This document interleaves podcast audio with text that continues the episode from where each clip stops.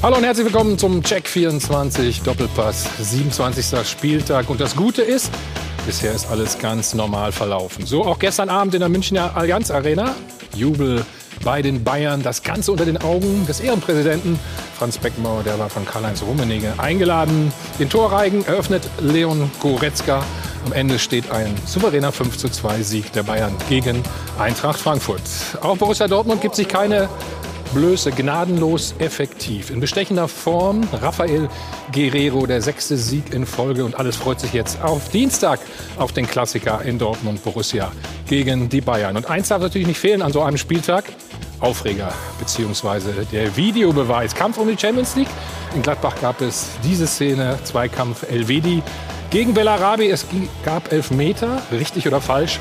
Auch das wollen wir in dieser Sendung heute klären. Also viel, viel Fußball und viel zu analysieren mit meinen Gästen. Apropos Borussia Mönchengladbach, fast zwei Jahre war er dort Chefcoach. André Schubert, guten Morgen André. Morgen. Unser Sport 1 Experte, den euch gar nicht vorstellen natürlich. Peter Neurohr, Peter, hallo, schön, dass hallo, du da bist. Morgen. Von der Sohn, der liebe Kollege Alexander Schlüter. Nach dem Doppelpass, Alex, gleich 13.30 Uhr auf der Sohn. Ja, Schalke Augsburg, schönen guten Morgen. Schalke Augsburg, ja. Und der Fußballchef der Sportbild ist auch da. Christian Fall. Christian, hallo, grüß dich. Servus. Und heute vor 19 Jahren hat er die Champions League gewonnen. Jetzt ist er mittlerweile, nee, gestern war es, ne? Gestern vor 19 Jahren in Mailand, ne? War es? Das war in Mailand. Sport 1 Gut Experte Stefan Effenberg. Morgen. Stefan, schön, dass du da bist. So, und Laura, da bist du dazu. Jahren war ich schon geboren. Also Ja, falls du darauf hinaus Okay, ja, willst, also äh, so jung bin ich dann auch nicht mehr. Wunderschönen guten Morgen natürlich auch von meiner Seite. Wir wünschen uns ja immer alle einen ganz spannenden Meisterschaftskampf und den gibt es ja momentan zumindest. Also die eine Mannschaft legt vor, die andere zieht nach. Gestern hat der BVB so ein bisschen den Druck erhöht mit dem 2 zu 0 gegen Wolfsburg. Allerdings am Abend gab es dann den starken Konter der Bayern. 5 zu 2 hieß es am Ende gegen Eintracht Frankfurt. Heißt also in der Tabelle hat sich erstmal nichts getan. Vier Punkte sind es immer noch, die der BVB Rückstand hat. Allerdings am Dienstag, Thomas hat es gerade schon gesagt, denn der deutsche Klassiker, auf den wir uns freuen dürfen und vielleicht ja die Chance für den BVB ganz nah ranzukommen an die Bayern. Darum dreht sich auch die Frage der Woche. Gleichschritt im Titelkampf. Kann der BVB die Bayern noch abfangen? Rufen Sie uns an 01379 011 011. Die Telefonnummer klicken Sie sich rein im Netz unter sport1.de. Da gibt es immer den Live-Blog. Da können Sie mitdiskutieren, abstimmen. Wir sind gespannt auf Ihre Meinung. Danke, Laura. Überlegener Tabellenerster mit vier Punkten Vorsprung, haben wir gerade schon gehört. Historische 80 Treffer nach 27 Spieltagen und 13 Spiele in Folge. Ungeschlagen in der Bundesliga. Die Zahlen sprechen also eindeutig für die Bayern. Eigentlich.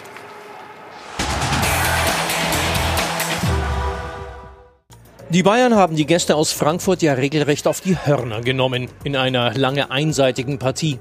1-0 Goretzka. Dann ein typisches Tor vom starken Müller. 2 zu 0.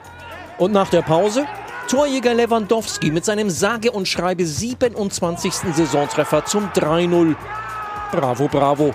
Immer wieder gnadenlos rein in die Lücken der Eintrachtabwehr, die größer waren als die Lücken zwischen den Bayern-Bossen auf der Tribüne. Aber ganz plötzlich kam in die Samstagabendpartie ein anderer Zungenschlag rein. Und zwar durch den allerersten Doppelpack von Frankfurts Abwehrmann Hinteregger. Plötzlich wirkten die Bayern arg verwundbar. Zwei Gegentore nach Ecken. Und die Partie drohte tatsächlich noch zu kippen. Und das gegen die schwächste Auswärtsmannschaft der Liga. Die allerdings stolperte sich quasi selbst zwei weitere Gegentore rein. Also in Zahlen ein deutlicher Sieg, aber ein schwieriges Fazit. Soll man sich ärgern über die Nachlässigkeiten oder doch das Offensivspektakel beklatschen? Anders gefragt, wie souverän sind die Bayern wirklich? Stefan, wie wirken sie auf dich? Ja, sehr souverän. Also sie, sie spielen das sehr gut, äh, sind sehr stabil und ich muss sagen, auch nach so einem Sieg wie, wie gestern 5-2 gegen Frankfurt, die Spieler sind selbstkritisch, ähm, sagen, äh, wir müssen darüber reden. Das macht die Bayern ja auch so stark. Also sie sind total stabil und souverän. Ja, ist es Peter vielleicht auch normal, wenn man 3-0 führt, dass man dann mal ein bisschen nachlässt? Kann durchaus passieren, aber ist ja irgendwo symbolträchtig. Äh, Wenn ich diese Gegentore mir anschaue, die die Bayern bekommen haben, die viele, die meisten Bundesligisten bekommen, das sind ganz eindeutige und ganz klare Fehler, die man abstellen kann. Wenn man natürlich 3-0 führt, ist man nicht so konzentriert und dann fallen die Dinge, auf die wir mit Sicherheit noch eingehen werden. Denn gibt es ja seit jahrelang, jahrelangen Zeiten schon Diskussionen darum, Raumdeckung oder Manndeckung bei Standardsituationen, das sind noch Geschichten, erster Pfosten, zweiter Pfosten besetzen, ja oder nein. Wann fängt das Umschaltspiel an?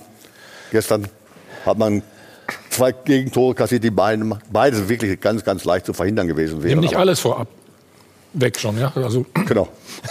Aber ansonsten so Stefan. Ja, total. Sehr souveräner Tabellenführer.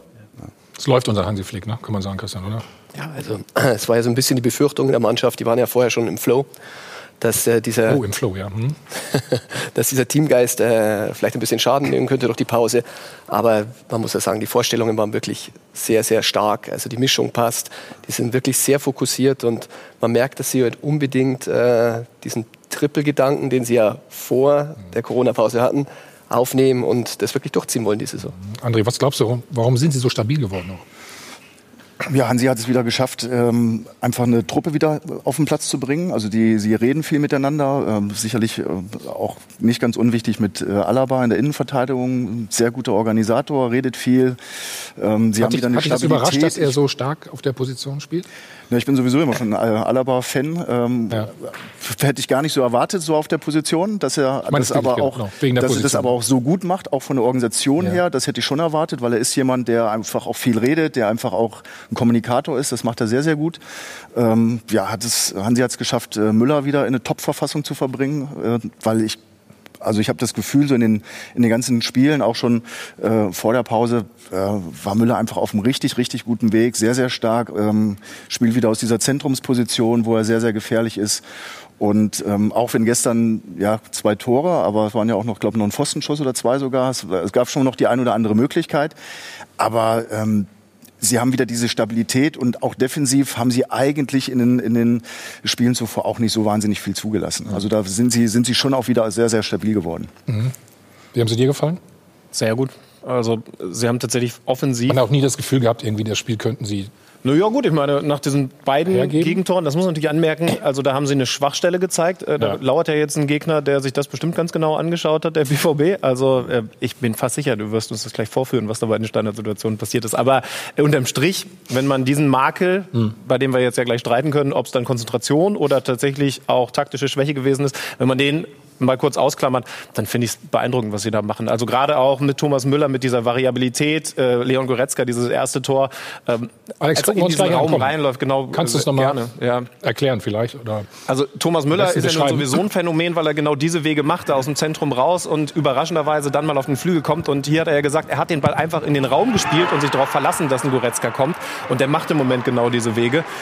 Also viel besser kann er es ja nicht beschreiben. Zu sagen, ich verlasse mich darauf, dass ein Spieler, weil man sich eben so gut kennt, in diesen Raum reinläuft. Und tatsächlich ist es ja so, der ist da ja noch weit hinten in dem Moment und dann ist er in der entscheidenden Situation dann doch da, wo er das Tor erzielen kann.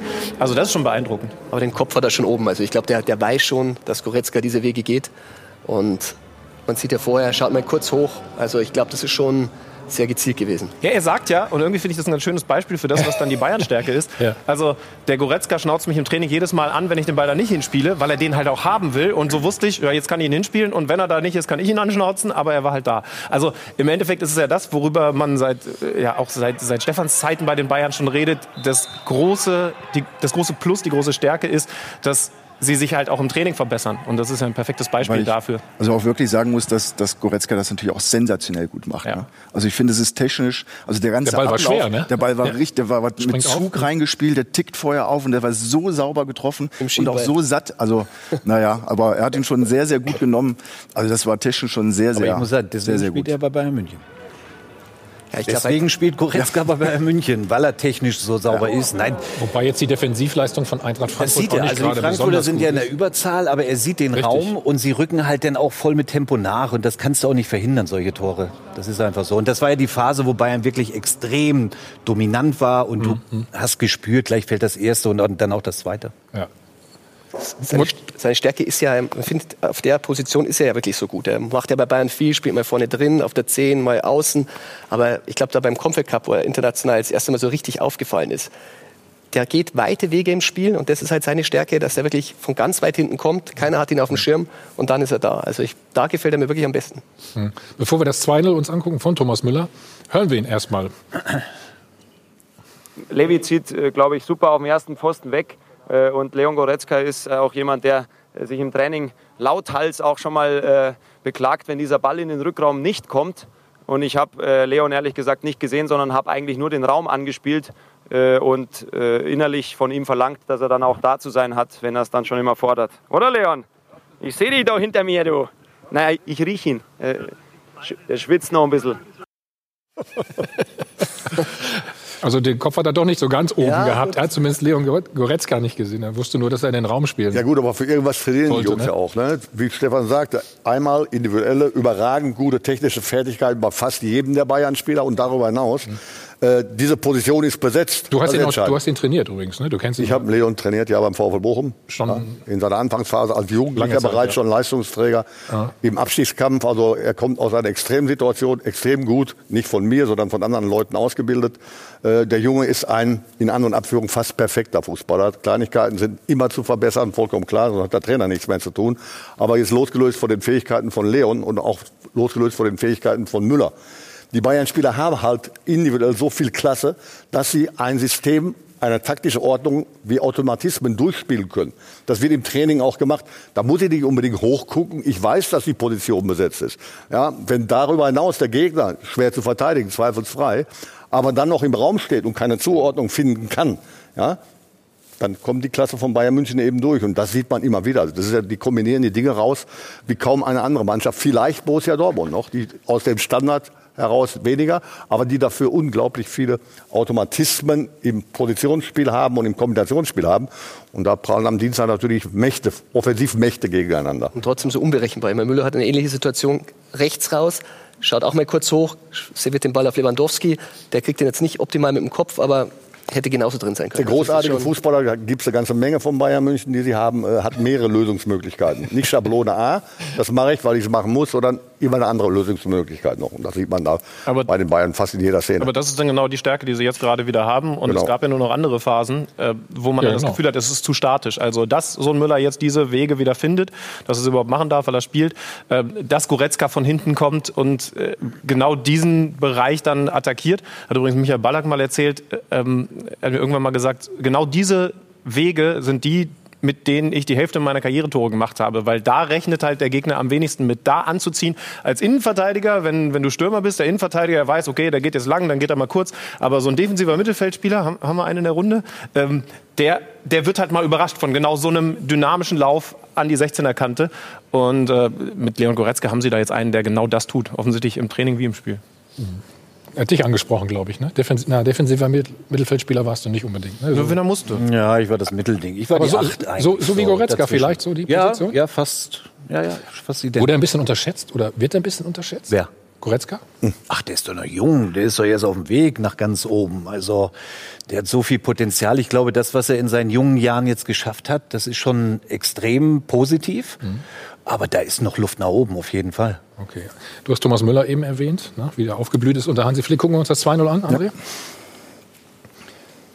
Ich habe mich erst gefragt, ob es vielleicht ein. Gut, hier machen sie natürlich viel Druck, ne? Ob es dann ein Foul war in der Mitte, ne? Also einmal ist der Laufweg wieder sehr gut, hat ein unheimlich gutes Timing. Also wenn er aus diesem Zentrum kommt, er, hat, er läuft immer in der richtigen Sekunde los, meistens im Rücken des Gegners irgendwo weg und ist dann genau in der richtigen Sekunde halt auch vorm Tor. Technisch ist es auch nicht so ganz äh, einfach gewesen, das hat er wirklich auch sehr gut gelöst. Aber auch typisch Müller-mäßig, ne? Dann noch Ja, ja, aber also das war natürlich auch schwierig, weil er eigentlich schon vor dem Ball Ja. ist und der Ball vom, vom Tor fast einen Tick wegspringt, aber kriegt das gut unter Kontrolle. Aber vorher das Foul habe ich jetzt nicht gesehen oder vorher die Aktion habe ich jetzt nicht sehen Nein, können. man, wir können es auch nicht auflösen, muss man sagen. Ne? Nein, das war kein Foul. Aber bei Müller in der Situation, das haben wir eben in der Szene auch gesehen, er zeigt ja auch an, wo er ihn hinhaben will. Ne?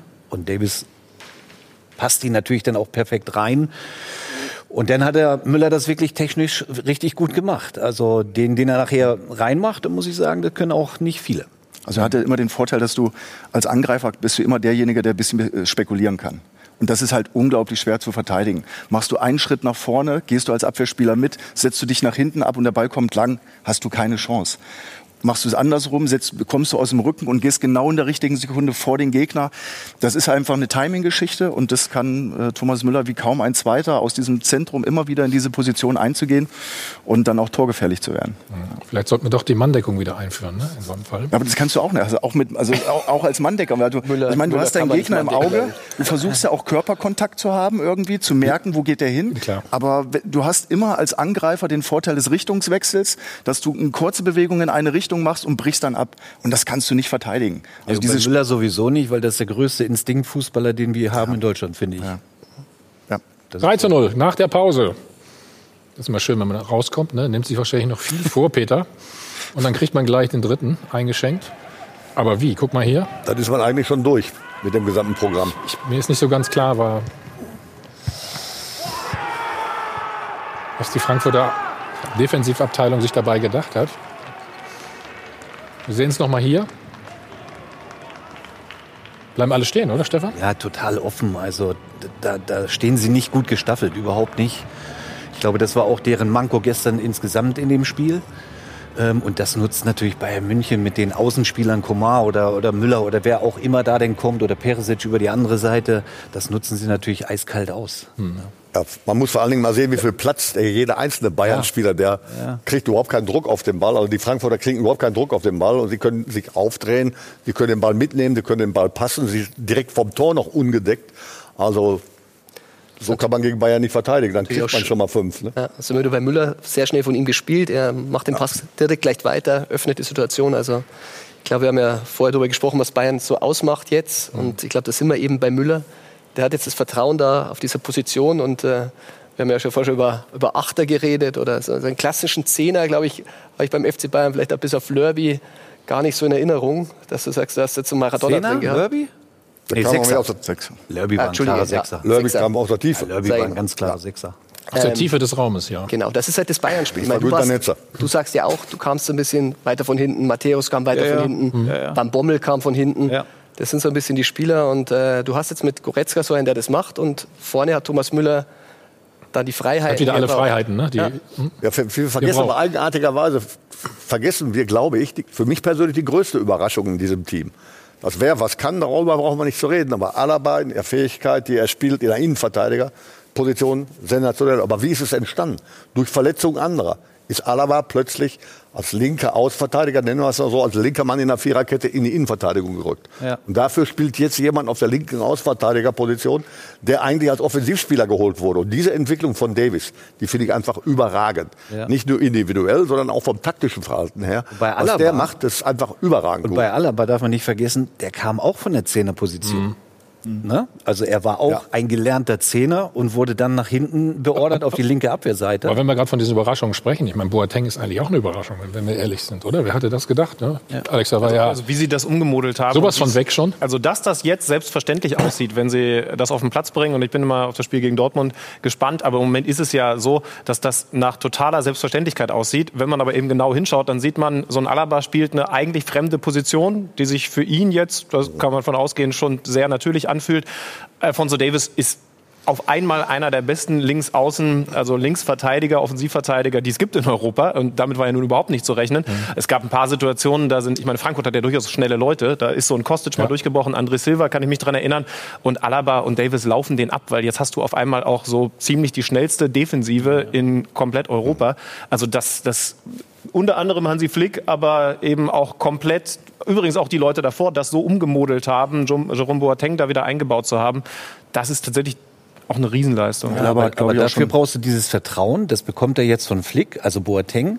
Und bei Alaba muss ich ganz ehrlich sagen, wundert mich das nicht, aus einem ganz einfachen Grund. Der hat eine extrem hohe Spielintelligenz. Ey, der ist so fußballerisch. Ja, Hat mega. auch unter Guardiola Sehr, sehr schon gut. öfter auf der Ja. Sechs gespielt Wundert mich und kam damals Hat von der aber Außenverteidigerposition oft ins Zentrum rein und ähm, also das hat er schon immer sehr gut gemacht. Ich glaube, das Schwierigste bei ihm ist tatsächlich, ihm zu erklären, du bist jetzt für uns am wertvollsten auf dieser Verteidigerposition. Denn er hat ja selber auch mal den Anspruch geäußert, so vor ein paar Jahren, ich will eigentlich eigentlich defensives, also zentrales Mittelfeld spielen und ihm klarzumachen, für die Mannschaft bist du wertvoller jetzt auf dieser Position und er selber ist da im Moment auch einer der Besten in der Welt. Ich glaube, da sind wir dann wieder beim FC Bayern, der vor allen Dingen viele Dinge managen muss und kommunikativ gut arbeiten muss, worüber wir auch schon oft gesprochen haben. Vielleicht ist der Teil als Trainerjob sogar der noch wichtigere im Vergleich zu den taktischen Sachen. Ja, da ist Flick ganz entscheidend. Also, lass uns mal auf die, ähm, Christian, lass uns mal gucken. Seine Bilanz ist ja beeindruckend, ne? Die von Hansi Flick. Hier sehen wir es. Hinter mir kannst du auch gucken, glaube ich. Da oben. Also gerade bei Viel mehr geht nicht, ne? Nein, also, und das ist halt sein Händchen. Also bei Alaba, der musste auch ein bisschen überzeugt werden, dass er jetzt nicht der Sechster ist, wie du richtig sagst, aber er fühlt sich jetzt tatsächlich Innenverteidiger wohler. Er hat das Spiel vor sich, er kann da ein bisschen durch die Spieleröffnung das machen, was er auf der Sechs eigentlich machen wollte. Aber würde er links überhaupt spielen, links hinten? weiß nicht, ob er noch mal zu hingeht, aber man muss auch sagen, Guardiola hat du ihn lachst, ja, ja, also Guardiola hat ihn ja auch schon als Innenverteidiger getestet, muss man fairerweise auch sagen, aber natürlich diese Wechselgedanken, die er da immer hat und die ja noch nicht vom Tisch sind, hängen natürlich auch viel mit der Position zusammen. Aber ich glaube, dass das jetzt ein Grund ist, wo er sagt, äh, Flick hat ihm ganz klar gesagt im Einzelgespräch, du bist jetzt mein Abwehrchef. Und ich glaube, dass das schon sehr viel ausmacht für ihn. Mhm. Und er ist auch, das ist natürlich bei diesen Geisterspielen jetzt, man hört es jetzt auch, wie laut der ist. Also der ist als Abwehrchef da wirklich auch kommunikativ. Das traut man ihm ja oft nicht so zu, wenn man ihn so erlebt. Also so ein bisschen ruhig da außen. Aber jetzt in der Rolle zeigt er eigentlich, was er für Führungsqualitäten hat, die er auch immer eingefordert hat. Mhm. Was hat Hansi Flick so besonders gut gemacht aus deiner Sicht? Also die Bilanz haben wir schon gesehen, ne? Naja, also gerade in den ersten Also Müller haben wir, wir haben ja schon die Spieler erwähnt, die, die wieder ja, Richtig aber gute Leistung. Also einmal Sehr klar die einzelnen Umstellungen, auch die Spieler haben wieder zu ihrer Form gefunden, aber vor allen Dingen hat er, hat er die Mannschaft wieder auch früher attackieren lassen. Ne? Er hat also auch früher Mhm. pressen lassen. Äh, Das kommt der Mannschaft sehr entgegen. Äh, Wenn wir über Müller gesprochen haben, Müller ist für mich ein überragender Pressingspieler. Der läuft unglaublich gut an, der isoliert sehr gut Passwege vom Gegner. Also der Gegner hat dann wenig Anspielstationen, der lenkt den Aufbau sehr gut. Ähm, Und dadurch haben sie auch sehr viel frühere Ballgewinne. Eintracht Mhm. Frankfurt kam kaum zu irgendeinem geregelten Spielaufbau. Das haben sie sehr früh attackiert. Und dadurch hast du auch wieder mehr Ballbesitz. Und das sind alles Dinge, die einfach Bayern schon ausgezeichnet hat auch. Und ähm, das ist einfach auch ihr Spiel. Und dann, dann haben sie eine hohe Ballbesitzquote, ähm, haben durch das hohe Pressing gute Ballgewinne auch, schalten schnell um. Und ich glaube, das war so, so eins der wichtigsten Punkte. Und ich habe ja Hansi auch kennenlernen dürfen dann beim DFB. Ist einfach ein, ein fantastischer Mensch. Also der schafft es einfach, mit den Spielern sehr gut umzugehen, ihnen Vertrauen zu geben und eine Atmosphäre zu schaffen, wo sie sich sehr, sehr wohl fühlen. Und das merkt man im Moment den ganzen Spielern. Also die Spieler fühlen sich einfach auf dem Platz und als Team sehr, sehr wohl. Und er will sich trotzdem immer äh, weiter verbessern. Ähm, es gab eine kleine Schwächephase dann im Spiel. Ich weiß nicht, ob Sie Hinti kennen, Spitzname von Martin Hinteregger, torgefährlichster Abwehrspieler. Überhaupt Standardsituation. Peter Neuer hat es eben schon angesprochen. Da sind die Bayern immer noch relativ anfällig. Wir machen eine kurze Pause. Dann reden wir weiter und nachher auch noch über Borussia Dortmund, ach und Schalke und was wir noch alles haben. Wieder zurück beim Check 24 Doppelpass. Die Bayern gegen Eintracht Frankfurt. 3-0 stand es bis zur 52. Minute. Dann gab es diesen Eckball, Peter. Standards, dein Lieblingsthema, ne? Ja, das Liebesthema deshalb, weil das sind die Fehler, die man so macht, am leichtesten zu erkennen und eben auch am leichtesten zu verhindern. Ja. Da gibt es ja die großen. Ja, was läuft denn da falsch? Komm, Da erklär läuft eine ganze Menge falsch, dass mehrere Leute im Raum stehen, aber in dem Raum, in dem sie stehen, ist leider kein Gegenspieler.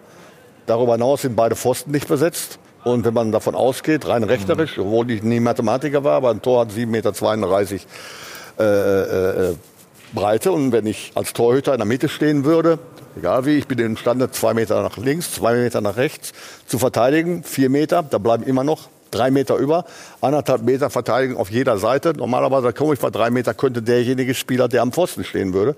Und dann werden, ich schätze mal, kein großer Statistiker, aber 60 Prozent der Tore in der Bundesliga durch Standardsituationen, die nicht fallen würden. Das hätte ich jetzt Ja, gerne als allein da, wie sie eingestellt. Die andere Nummer ist die, die andere Nummer ist die. Was, sollst du mal am Haben wir eine Flipchart, Tafel da? Flipchart oder- gleich oder mal so? Das aufzeichnen? hast du so schon erzählt, das müsstest du jetzt noch einmal. Eigentlich relativ einfach.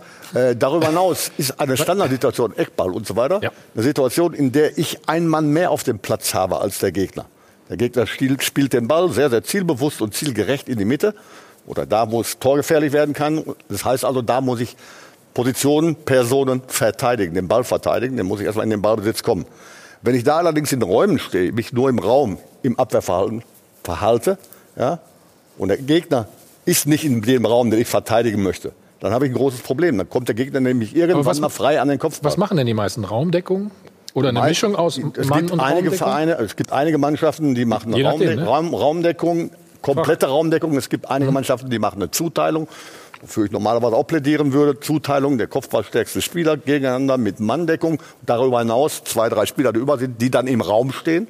Ja, logischerweise muss man auch verteidigen. Und darüber hinaus gibt es dann eben welche, die auch beide Festpfosten noch besetzt André, was, haben. Das sind was die, machst du, André? Das sind die, die bei, bei, bei Darfst du jetzt nicht verraten, oder Nein, nein, nein. sind. Also es hängt, hängt auch einfach von der, von der Qualität der Mannschaft ab, von den Spielertypen, die ich habe. Habe ich kopfballstarke Spieler oder nicht?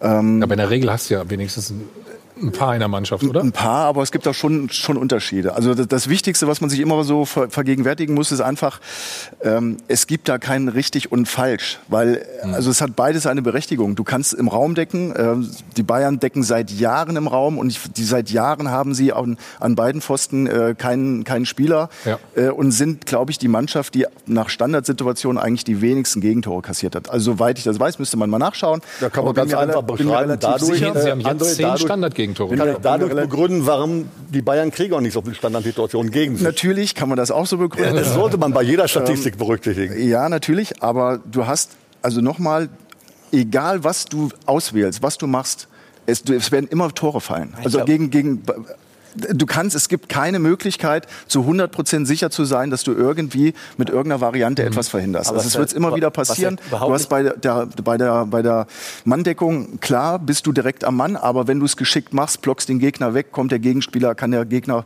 auch frei zum Kopfball kommen. So, und das ist dieses, dieses Blocken, das weiß, wisst ihr auch, äh, regelmäßig trainiert, in, in, auch, äh, auch ähm, immer wieder äh, im, im Training. Du gehst irgendwo, du streifst deinen Mitspieler, deinen haben, wir Gegenspieler beide ab. haben fast nie trainiert, deswegen kann Du streifst den Gegenspieler ab und läufst dann ein. Das passiert immer wieder. Ähm, es, es gibt da kein richtig und kein, kein Aber- aber falsch. was Die zwei Leute, die du vielleicht am Pfosten hast, die fehlen dir dann im Zentrum vielleicht wieder. Ne? Also Aber in der Situation, was halt nicht passieren darf, egal was für ein System du spielst, der kommt ja zweimal an den Ball. Ich glaube, das ist auch, was die Bayern am meisten ärgert. Aber haben die sich nicht gegenseitig irritiert? Schau- äh, Christian, schau noch mal genau hin. Ich habe das Gefühl, glaub, David Boateng- Davis und wer, wer ist glaub? Boateng war bei Pass auf, ihm, nachdem diese Kerze ihn. kommt. Hier, jetzt, jetzt, guck mal. Na, und da, beim zweiten Ball, da muss einer da sein. ja, aber die und gehen, das kann nicht sein. Beide machen erst einen Schritt zum Ball oder zu Hinterecker und dann eben nicht. Aber, aber Helmes, Bitte. das Gute ist doch, dass genau diese schwache Phase bei Bayern München, dass es die gibt. Weil jetzt können sie genau das wieder trainieren. Sonst hätten sie ja nichts mehr zu trainieren. Aber Stefan, das haben sie aber nicht gemacht. Das muss man eindeutig sagen. Ja, der Situation, der Situation, zum Beispiel, die wir hier gerade gesehen haben, hat Bayern München im 16-Meter-Raum Überzahl. Eigentlich richtig. Sieben Mann gegen sechs Angreifer. Ja, von daher frage ich mich, die sieben, Ja. ja, die sagen, Moment mal, warum soll ich da hingehen? Da kann der andere auch hingehen. Wir haben ja Überzahl. Wenn ich aber eine Zuordnung habe, darüber hinaus diese Überzahl nutze, die ich habe, einen weiteren in den Raum stelle oder auf die Linie stelle, dann habe ich schon mal einen riesengroßen Schritt nach vorne gemacht. Und da kommen Frankfurter Spieler an den Ball ohne, obwohl Überzahl da ist, ohne dass es zu einem Defensivzweikampf kommt. Und das ist eine Nummer. Und Lernen, sage ich deshalb, hat Bayern München aus der Situation nicht, oder seit der Zeiten der Manuel Neuer im, im Tor spielt, den ich mehr als schätze. Aber erinnern wir uns dran, wie ist Bayern München gegen Real Madrid ausgeschieden? In der Bundesliga, von daher die Statistik, okay, da passiert nicht viel. Wie viele Standardsituationen fallen gegen Bayern München an? Wesentlich weniger als bei allen anderen Vereinen. Aber Also- also jetzt wenn es international gegen Spitzenmannschaften geht, Real das, äh, Madrid hat man durch Standardsituationen gegen Bayern München genau deshalb gewonnen. Und zwar klar gewonnen. Ja, dass da zum Beispiel im Gegenbein von der rechten Seite auf den linken, äh, ersten Pfosten gespielte Bälle von Ramos reingemacht, so verteidigt wurde. Und dann scheide ich aus. In der Bundesliga möglicherweise kann ich kaschieren, aber je weiter ich in der Spitze nach oben komme, kann ich es eben nicht mehr kaschieren. Bitte, lass, muss ich lass was uns verhindern. das zweite Gegentor noch mal anschauen. Alex, vielleicht kannst du was dazu sagen. Ja, finde ich ganz interessant, wenn man da noch eine weitere Sache sieht, die bei Raumdeckung natürlich total wichtig ist, Drei Minuten dass du später. eben trotzdem Kontakt aufnimmst. Der Hinterecker kommt ja, eigentlich aus der Zentrale beziehungsweise fast vom zweiten Pfosten Ja. und jetzt ist er dann am Ende am ersten Pfosten, ohne dass er irgendeinen Kontakt gespürt hat. Und theoretisch wären drei Rote da gewesen, die ihm zumindest mal so ein Ja. bisschen einen mitgeben können, die, die diesen Raum dann halt auch entsprechend verteidigen. Aber das Also ist, im guck, guck, mal. Lewandowski vorne. Ja. ist, glaube Ja, ich, der freie Mann, würde ich sagen, oder? Aber, aber ich, ich würde sagen, also Pass auf, André, da sehen wir's korrigier noch mal, mich, aber also wenn der Ball da genau so reinkommt, dann ist das in dem Moment jetzt hier schwer zu verteidigen. Wenn der genau da runterkommt, das ist schwer. Aber er muss halt vorher den Kontakt bekommen, dass er da gar nicht so sauber reinlaufen darf, oder? Also Ich muss doch den, den Kopfball nicht unbedingt gewinnen. Ich muss nur verhindern, dass mein mir zugeteilter Gegenspieler den Kopfball nicht gezielt ansetzen kann. Dann bin ich schon mal ganz weit vorne. Aber, da gibt es ja Philosophien, die, die sagen, wir wollen Mindestabstand von anderthalb Meter vielleicht. Mindestabstand war es? Ja, aber also ja.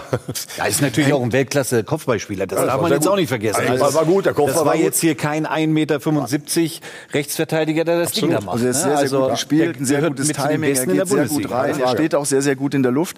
Ähm, ich glaube, also auch das, auch das andere Tor. Ähm, für mich hat das weniger ja. mit, mit Manndeckung zu tun oder Raumdeckung, sondern vielmehr mit Aufmerksamkeit äh, und Aggressivität. Also äh, gerade beim ersten Tor aus meiner Sicht haben sie einfach gepennt. Also da waren sie einfach nicht, äh, da war keine Spannung drin, da war keine Konzentration mhm. da. Mhm. mhm. Äh, wir sehen dann nach, nachher nochmal die Gladbacher, wo ein Elvedi auf der Linie rettet, wo der mit allem, was er hat, versucht, den Ball zu verteidigen. Und das machen sie eben hier nicht. So, und das, das war beim ersten. Da hängt es, beim zweiten? Es, jetzt beim zweiten?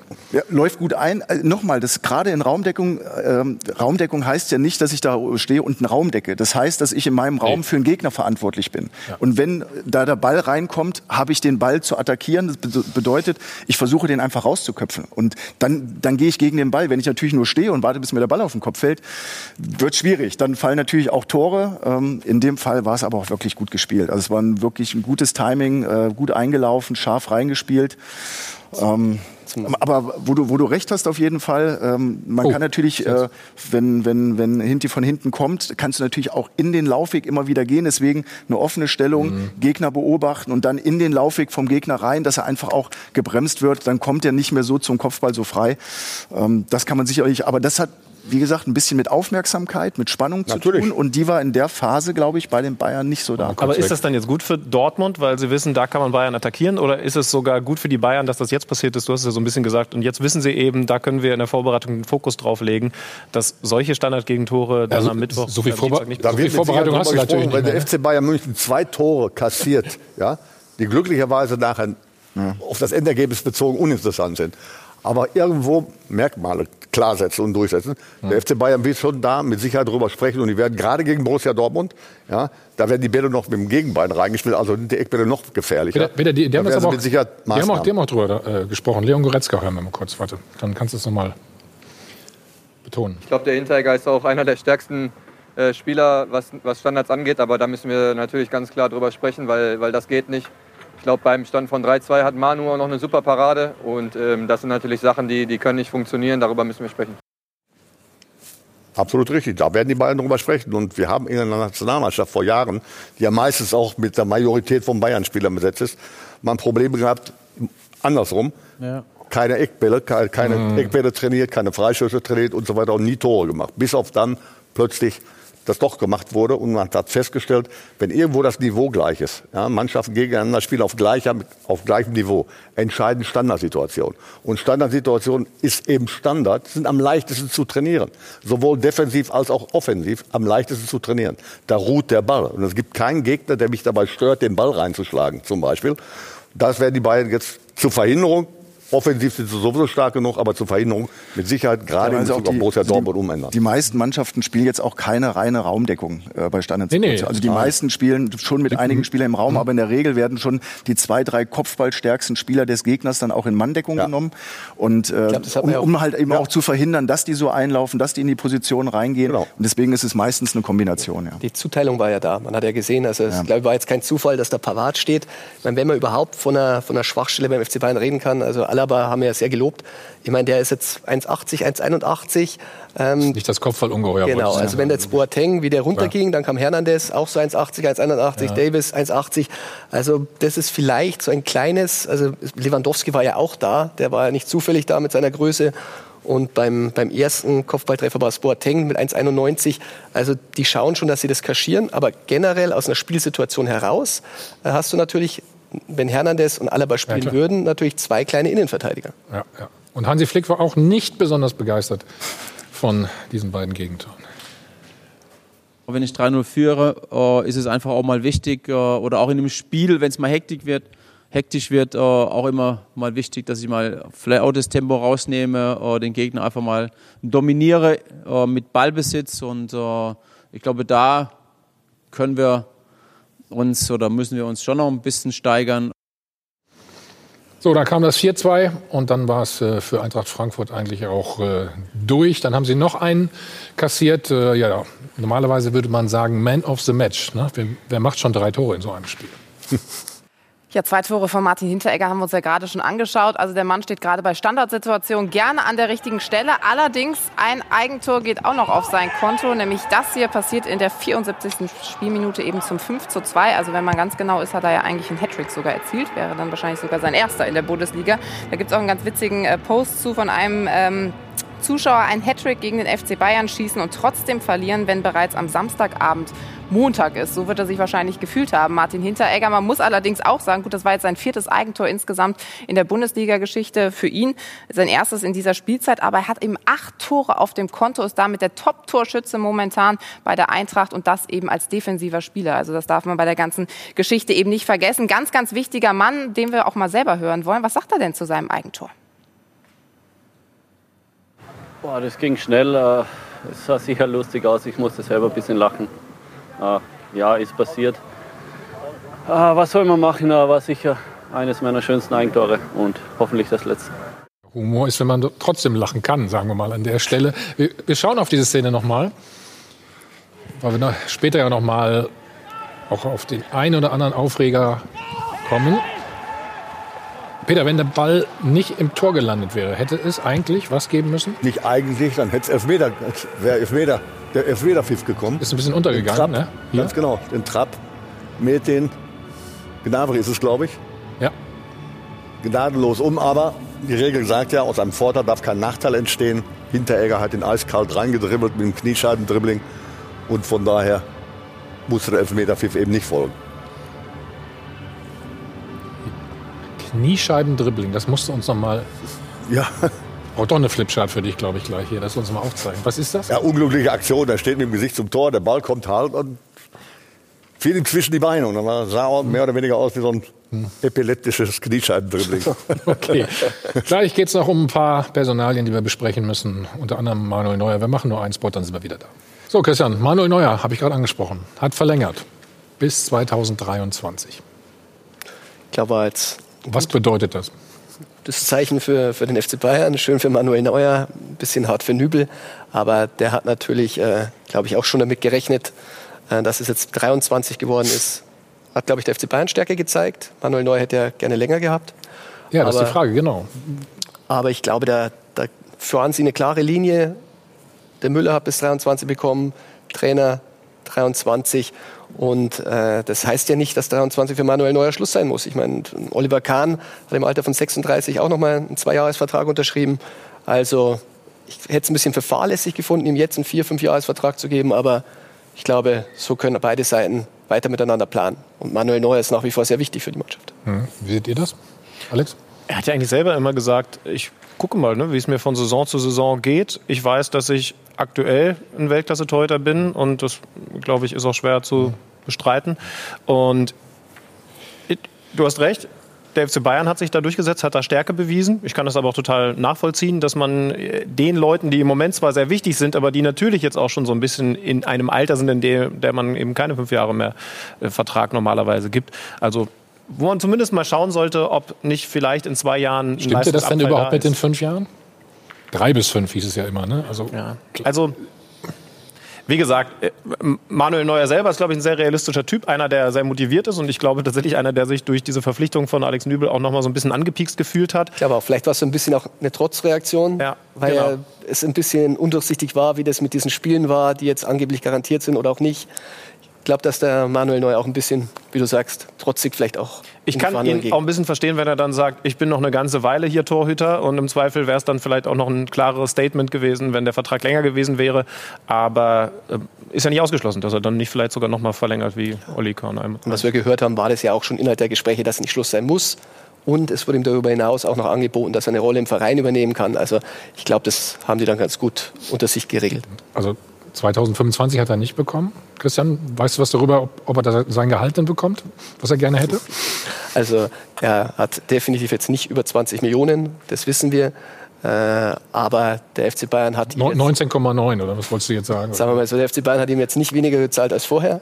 Also ich glaube, da hat man sich dann auch auf einen Kompromiss geeinigt, für der für alle Seiten okay ist und gut, Manuel Neuer hat es ein bisschen ausgetestet. Er ist einer der besten Torhüter der Welt und äh, wenn er natürlich, es ist natürlich immer so eine Frage in so, so einer, der- darf ein Spieler so viel verdienen? Wenn ein Arbeitskollege von dir, wo du sagst, äh, ich bin nicht irgendwer, vielleicht mehr verdient als du, dann kommst du ja auch und sagst, dann möchte ich aber auch ein bisschen mehr. Das ist natürlich jetzt während der Corona-Phase ein, ein schwieriger Aber, Zeitpunkt. aber eigentlich war. ist ja jeder für sich selbst verantwortlich. Ne? Und wenn du was unterschreibst, Stefan weiß das auch, einen Vertrag, dann bin ich damit zufrieden. Und dann kann ich ja nicht ankommen, weil ich jetzt höre, dass Stefan vielleicht äh, Ja. fünf Euro mehr verdient. Aber Gleich mehr du musst in der. Situation So- der Vertragsverlängerung oder wie auch immer überlegen, und das wird Manu gemacht haben, losgelöst davon, was sein Mitspieler verdient. Die Wertschätzung, die Wertschätzung von Manuel Neuer ist mit Sicherheit auch finanziell gegeben, auch seitens der Bayern. Aber wo will Manuel Neuer denn hin? Er ist topfit, er ist einer der besten, wenn nicht der beste Torhüter der Welt, wenn man da so rüber reden kann. Aber wo will er hin? In der Bundesliga wechseln, macht keinen Sinn. Da kann es höchstens zu der Heimat wieder zurück, weil Nübel ja jetzt nach Bayern gekommen ist. Also das wäre das Thema, aber nicht. Wer soll ihn bezahlen? Darüber hinaus, in allen Mannschaften, die mit seinem Anspruch zu tun haben, sind bereits Torhüter. Warum soll man da einen Mann wie Manuel Neuer verpflichten? In der ganzen europäischen Spitze sind die Positionen besetzt. Von daher gibt es gar keine andere Möglichkeit. Ne? Um auf gleicher Ebene, auf gleicher Ebene, wie bei Bayern München zu spielen. Also ist es vollkommen klar. Eine Win-Win-Situation für beide, dass Manuel Neuer glücklicherweise Lösung. der Bundesliga erhalten bleibt. Manuel Neuer Ich finde auch perfekte Lösungen. Es spricht ja auch nichts dagegen. Er hat jetzt bis 23 unterschrieben, dann setzt man sich 22 zusammen, redet über den auslaufenden Vertrag, unterschreibt dann bis 25. Wo ist denn das Problem? Ich glaube, dass beide Seiten super glücklich sind. Und Rummenigge hat es ja auch immer gesagt, das ist der beste Torhüter der Welt. Ist ja logisch, dass er beim FC Bayern bleibt. Ich finde die perfekte Lösung für alle Seiten. Ja, und Ja, Manuel auf Neuer hat Seite ja, Alex Nübel vielleicht. Ne? Aber Ja, was- ist mit ihm? Aber er- jetzt? Ja, aber da, da, darüber, also wir können gerne über Nübel diskutieren, aber Ja, was ich macht meine, er wenn jetzt? ich einen Neuer habe und kann mit ihm verlängern und jetzt hat er verlängert, ja, dann reden wir über keine. Und, und Ulreich sogar noch gesagt hat, ich wiederhole mich, äh, ich bin weiterhin und möchte auch weiterhin Backup sein bei Manuel Neuer. Ja, was Besseres gibt's doch für den FC Bayern gar nicht. Da müssen wir nicht über Nübel reden. Er ist natürlich auch perfekt für Manuel Neuer, das muss man sagen. Ne? Wenn Sven Ulreich war er für ihn ideal. Ja, der er hat ja nie zweite oder Torwart, wollte, den ich kenne. Ja? Also der loyalste überhaupt. Der auch so eine Leistung bringt, wenn er gespielt hat, hat er seine Leistung darüber ja. hinaus auch noch gebracht. Und Ja. Aber der überlegt natürlich jetzt schon, das muss man schon sagen. Natürlich Also, überlegt, er, aber trotzdem haben die. Bayern da alles richtig gemacht, auch mit der Verpflichtung von Nübel. Sie haben die Option. Sie haben einen, einen sehr, sehr talentierten Torhüter verpflichtet und mussten keine Ablösesumme bezahlen. Er ist ablösefrei zum FC Bayern gekommen. Natürlich, solange Neuer da ist, ohne jegliche Spielperspektive. Das ist vollkommen klar. Und ob es rein vom Sportlichen her, von der Entwicklung her gut ist für Nübel, dass er wechselt, das ist die andere Frage. Ja, Der Junge muss spielen. Der Ja, klar, müsste das er bei normalerweise Bayern spielen. München nicht. Das Ganz ist ja genau. auch der wird nicht spielen. Ja, aber- Solange wenn Manu Neuer spielt, dann ist er wird er nicht- 26. gesund ist, dann wird ist- er nicht spielen. Dann wäre er 26, wenn der Vertrag von Manuel Wenn Manu ausläuft. Neuer nicht verlängern sollte. Man hat ja den Vor mit den zweiten Vorgängern immer schon ein bisschen gesehen. Bei Rensing hat man ja auch immer gesagt, der wird den Oliver Kahn beerben. Das hat nicht immer funktioniert, wohl zu Ja, sagen. Ja, genau. Das ist- das ist- genau. ist also wir haben ja Also- viele, viele zweite Torhüter gehabt, die dann irgendwann die Nummer eins wurden. Aber Bayern München ist so ein Level. Da brauchst du die Besten der Welt. Da brauchst du die eins bis fünf, die Besten der Welt in deinem Tor. Da reicht nicht irgendein Nachwuchstorwart. Dann wirst du deine Ziele nicht erreichen. Und deswegen Genau. ist es völlig richtig, dass du mit Manuel äh, Neuer verlängert hast und auch ein Stand äh, Statement abgibst, indem du sagst, wir haben den Besten im Tor. und wenn du dann nochmal einen Ulreich hast als Nummer zwei, der der, der perfekte zweite Torwart Also bist ist. du, bist du richtig aufgestellt, sagst du. ja, 100 Prozent. Ich glaube, mit Blick auf Nübel ist relativ klar, wenn mal eine neue dann tatsächlich 2023 nochmal verlängern sollte. In dem Moment ist die Idee Nübel gescheitert. Wenn du jetzt direkt bis 25 mit Neuer verlängert hättest, heißt das, dass die Idee mit Nübel direkt gescheitert Dann wäre. dann wäre klar gewesen, er kommt jetzt erst mal fünf Jahre nicht am Stammtorhüter beim FC Bayern vorbei, dann hätte es noch gar nicht erst holen müssen.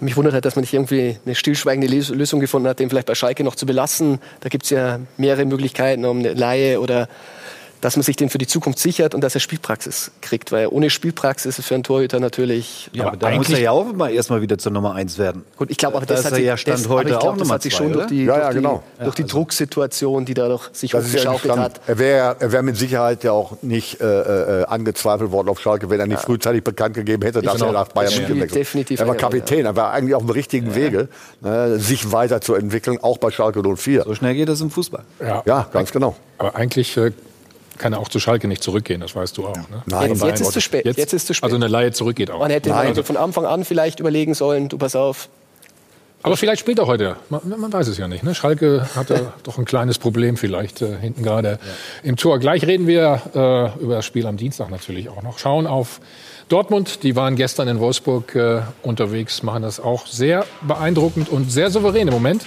So, wir sind wieder zurück beim Check 24 Doppelpass. Dienstag, wie gesagt, der große Klassiker dann in Dortmund und die waren in der Hinrunde eigentlich immer oben dabei. Aber was sie jetzt in der Rückrunde spielen, das ist schon sehr beeindruckend. Außerdem haben sie eine erstaunliche Entwicklung genommen. Statt großem Spektakel plötzlich große Souveränität.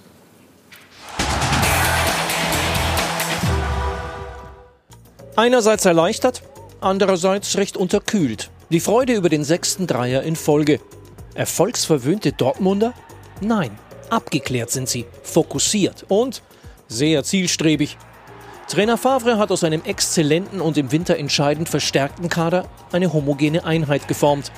Der messerscharfe Konter zum 2-0 Endstand in Wolfsburg, die zweite von insgesamt zwei Tormöglichkeiten. Effizienter geht's einfach nicht. Auch ohne Witzel und Reus und ohne Can und Sancho in der Startelf. Favres Team ist stets brandgefährlich. Der entscheidende Unterschied aber ist die neu gewonnene Stabilität in der Abwehr. Noch kein Gegentor nach der Corona-Pause, nur eins bei den zuletzt sechs Siegen. Klar, braucht's da auch ein bisschen Glück. Aber selbst ohne Haaland-Tore, die neue Borussia erstrahlt im neuen Licht. Kaum störende Schatten. Schwarz-gelb reloaded. So kaltschneuzig, so gefestigt. Der BVB ist titelreif. Ist er das, André? Macht einen sehr, sehr starken Eindruck, muss ich sagen, ja. Also sie haben sich jetzt so in diesem System auch gefunden mit der Dreier- bzw. Fünferkette. Das ist jetzt sehr, sehr stabil. Ähm, vorne die Laufwege stimmen sehr, sehr gut. Sie haben vor allem mit Holland jetzt einen Spieler, der alle anderen um sie herum so ein bisschen stärker noch macht, weil der einfach eine Wahnsinnspräsenz hat, der immer torgefährlich ist und das hilft auch den anderen Spielern. Ähm, und deswegen, also sie sind sehr, sehr eingespielt, hinten stabil. Sie machen es im Moment sehr, sehr gut, ja. Mhm. Stefan, schauen wir mal auf die Führung der Dortmunder in Wolfsburg. Hast du auch mal gespielt in Wolfsburg, fällt mir gerade ein. Guck mal. So. mal gespielt, ja. Also. Ja, sie, Dortmund ist natürlich, sie wollen immer kombinieren, ja. Viele Pässe. Das, das können sie auch wirklich und, gut. Und ne? genau also, so haben sie sich hier durchgespielt. Das hat alles einen absoluten Plan. Ähm, da auch die Laufwege sind, sind immer sauber. Ja, mit relativ wenig Kontakten spielen sie. Und dann sind sie halt vorne auch so kreativ, dass du sie schwer stoppen kannst. Das muss man sagen. Ja. Also, wir sehen das gleich nochmal. Es brannt. Ja, auch toll entwickelt, sich richtig gut entwickelt. Auch Hazard, das sind wirklich Jungs, auf die musst du alle achten. Also offensiv sind die schon so aufgestellt, dass du da auch äh, hohe Qualität dagegen stellen musst, sonst kannst du sie nicht stoppen. Ja, obwohl, ja. hat natürlich ähm, Wolfsburg auch schön aufgemacht an der Seite, ne? Alex, oder? Äh, ja. Oder ging es zu schnell für Sie? Es ist übrigens ganz ähnlich wie das erste Tor äh, gegen Schalke am vergangenen Spieltag. Also über die rechte Seite sind sie gerade Ja. ganz besonders stark. Also ich, ich glaube, Hakimi ist einer der allerbesten Spieler der Liga im Moment. Und dann eben, da haben wir bei den Bayern schon drüber gesprochen, diese Variabilität, ne? dass sich Julian Brandt da rauszieht, dass Hazard aber trotzdem mit auf der Seite ist, dass du da also kurzzeitig sogar Überzahl erstellst und weil André es angesprochen hat, Holland ist dann am Ende der Mann, der am ersten Pfosten alle Aufmerksamkeit auf sich zieht, der da noch abgeräumt wird. Aber so kann dann Guerrero am zweiten Pfosten komplett alleine einschieben. Ne? Wird er abgeräumt? Ich glaube, äh, der haut über den Ball, oder? Wenn er Ja, vielleicht haut er auch rüber den Ball. Aber auf jeden Fall ist er halt da. Also auf jeden Fall, auf, Irritiert auf jeden Fall der alle. Mann, der den Fokus auf sich zieht, da. Ja, und er bindet halt immer zwei, Ja, drei genau. Gegenspieler. Ja. Das ist natürlich auch ein Plus dann Er für die Jungs, die drumherum sind, ja, die dadurch ein bisschen mehr Raum haben. Aber das, das ist halt, das ist Fußball. Ich gucke das echt gerne, muss ich sagen. Ja, ich gehe mal davon aus, dass wir das zweite Tor uns auch noch angucken. Und daran hat man eigentlich, oder da findet man die Erklärung, ob der Stärke, die Borussia Dortmund hat, nicht nur, wie Stefan gerade sagte, durch ein sehr, sehr gutes Kombinationsspiel aus dem Positionsspiel heraus bis vor das Tor. Peter, da ist es, komm. Eine Umschaltbewegung, die sensationell ist. Wenn man jetzt 17. sieht, Kontertor. wie die nach vorne entwickeln mit direktem Spiel Ja. und jeder fordert vorne den Ball. Also ist ja oftmals interessant zu sehen, dass 80 Prozent Ballbesitz oder ähnliches aufkommen. Aber was mache ich mit dem Ball? Die Dortmunder versuchen so schnell wie möglich zum Abschluss zu kommen. Und das ist ihre große Qualität. Genau, und wenn du das Tor siehst, ne, von hinten heraus kombiniert, immer mit einem Kontakt, ja. Und dann haben sie natürlich das Tempo auch vorne, die haben auch extrem schnelle. Spieler, die kannst du denn Ja. auch nicht halten und stoppen. Das muss man dazu sagen. Das ist im Moment auch so ein bisschen dann der Grund, vielleicht reden wir da ja noch drüber mit Mario Götze, warum der einfach jetzt in dieser Formation da so nicht reinkommt, weil einfach die drei vorne, das sind alles Spieler, die machen viele Läufe in die Tiefe, haben ein sehr, sehr hohes Tempo, Ja. gehen sehr, sehr schnell drauf. Das ist alles nicht, also die, Mario Götze ist eher ein Spieler, der Aber meinst du nicht, dass er in dieser funktionierenden Mannschaft In dem System so spielen nicht. könnte? Also in dem System passt es so nicht, weil einfach die Spieler vorne äh, anderes Anforderungsprofil haben und dahinter die, die Spieler mit äh, Dahut, Delaney waren es jetzt, äh, im Zentrum einfach auch Spieler sind, die auch viel in die Rückwärtsbewegung, die viel vor der Abwehr aufräumen. Ähm, und das ist nicht. Also es nicht gibt die Position einfach nicht. Favre ist darauf ist für Mario angesprochen worden. im Moment nicht da. Ja? Ja. So wie es André sagte, Favre ist darauf angesprochen worden, konkret. Ja, und er hat ganz klar gesagt, nein, innerhalb dieses Systems, Ja. 3, 4, 3, beziehungsweise normalerweise aus gegnerischen Ballbesitz haben wir ja eine Fünferkette, hat Mario kaum eine Möglichkeit zu spielen. Was soll er spielen? Beide Außenpositionen sind besetzt, offensiv. Ja? Entweder durch die drei, die vorne spielen, zwei davon kommen über außen, oder eben Hakimi und Guerrero machen beide Außenspieler, machen Tore, bereiten Tore vor. Ja? Im Zentrum muss ich natürlich stabil stehen. Da fehlt dann logischerweise ein, ein, ein Spielertyp, Ja. der zumacht, wenn Götze spielen wollte. Also dann wird das System nicht mehr greifen. Und von daher Jetzt ist Marco Ist- Reus auch nicht dabei, da muss man auch noch sagen. Also der das fehlt. noch, Und wenn ich dann die Möglichkeit habe, offensiv auf A, muss ich verzichten auf Reus, aber ein Sencho kann ich auf der Bank lassen. Hm. Einen herzlichen Glückwunsch, dass Witzel jetzt gar nicht spielt, sondern die Leni nach langer Verletzungspause wieder plötzlich da ist. Das spricht schon für Ich glaube, das Qualität. größte die Balance Manko, stimmt wieder bei Borussia Das größte Dortmund. Manko, was Götze hat, also ich finde ihn herausragender Ja. Fußballer, wirklich, ähm, aber das ist einfach das Tempo. Das ist das Tempo. Und Favre mit dem 3-4-3 will dann Geschwindigkeit haben. Und da muss man sagen, das hat Götze so ausgeprägt wie ein Sancho äh, oder auch ein Reus, wenn er fit ist, nicht. Ist übrigens gestern ganz besonders aufgefallen. Also äh, ist ein bisschen in dem Beitrag ja schon angeklungen, aber wir haben 1 zu 0 geführt und das war jetzt kein dominanter BVB-Auftritt. Ich meine, Nein, Wolfsburg ist ja nun auch nicht die schlechteste Bundesligamannschaft, aber die haben sich hinten reingestellt. Also mal, mal ganz klar Sehr- sehr weit zurückgezogen, ja. Sie, Ja, ja. Jetzt kann man sagen, ist komplett aufgegangen, weil wir haben ja das entscheidende Tor zum 2-0 Ja. dann gesehen, weil dann der Raum da war. Aber so lässt das Favre dann aktuell gerade spielen. Auch da bin ich total gespannt, ob er das gegen die Bayern dann entsprechend auch zurückgezogen spielt. Ich meine, sie können das auch anders. Aber Wolfsburg hat über 20 Minuten, 25 Minuten enorm viel Ballbesitz gehabt und dann setzen sie diesen Konter und der ist ja wirklich Weltklasse gespielt und es ist natürlich auch ein enormer Luxus, Sancho einwechseln zu können, den noch mit mehr Frische zu haben als andere und dann so eine Aktion daraus zu bekommen. Aber zeigt eben auch deutlich, das ist der Fußball, den Dortmund im Moment unter Favre spielt. Gerade wenn man dann in Führung liegt. Und da ist ein Mario Götze eben nicht ganz mit dabei. Mit der Geschwindigkeit äh, von einem Sancho und Co. kann er da dann nicht mithalten. Ich hoffe total für, für Mario Götze, dass er irgendwo anders nochmal zeigt, dass er eben andere fantastische Qualitäten hat. Aber die, die er hat, die Qualitäten passen da in dieses Spiel im Moment beim BVB nicht rein. Wir haben ja vor der Corona-Krise auch ein bisschen gesagt mit Dortmund.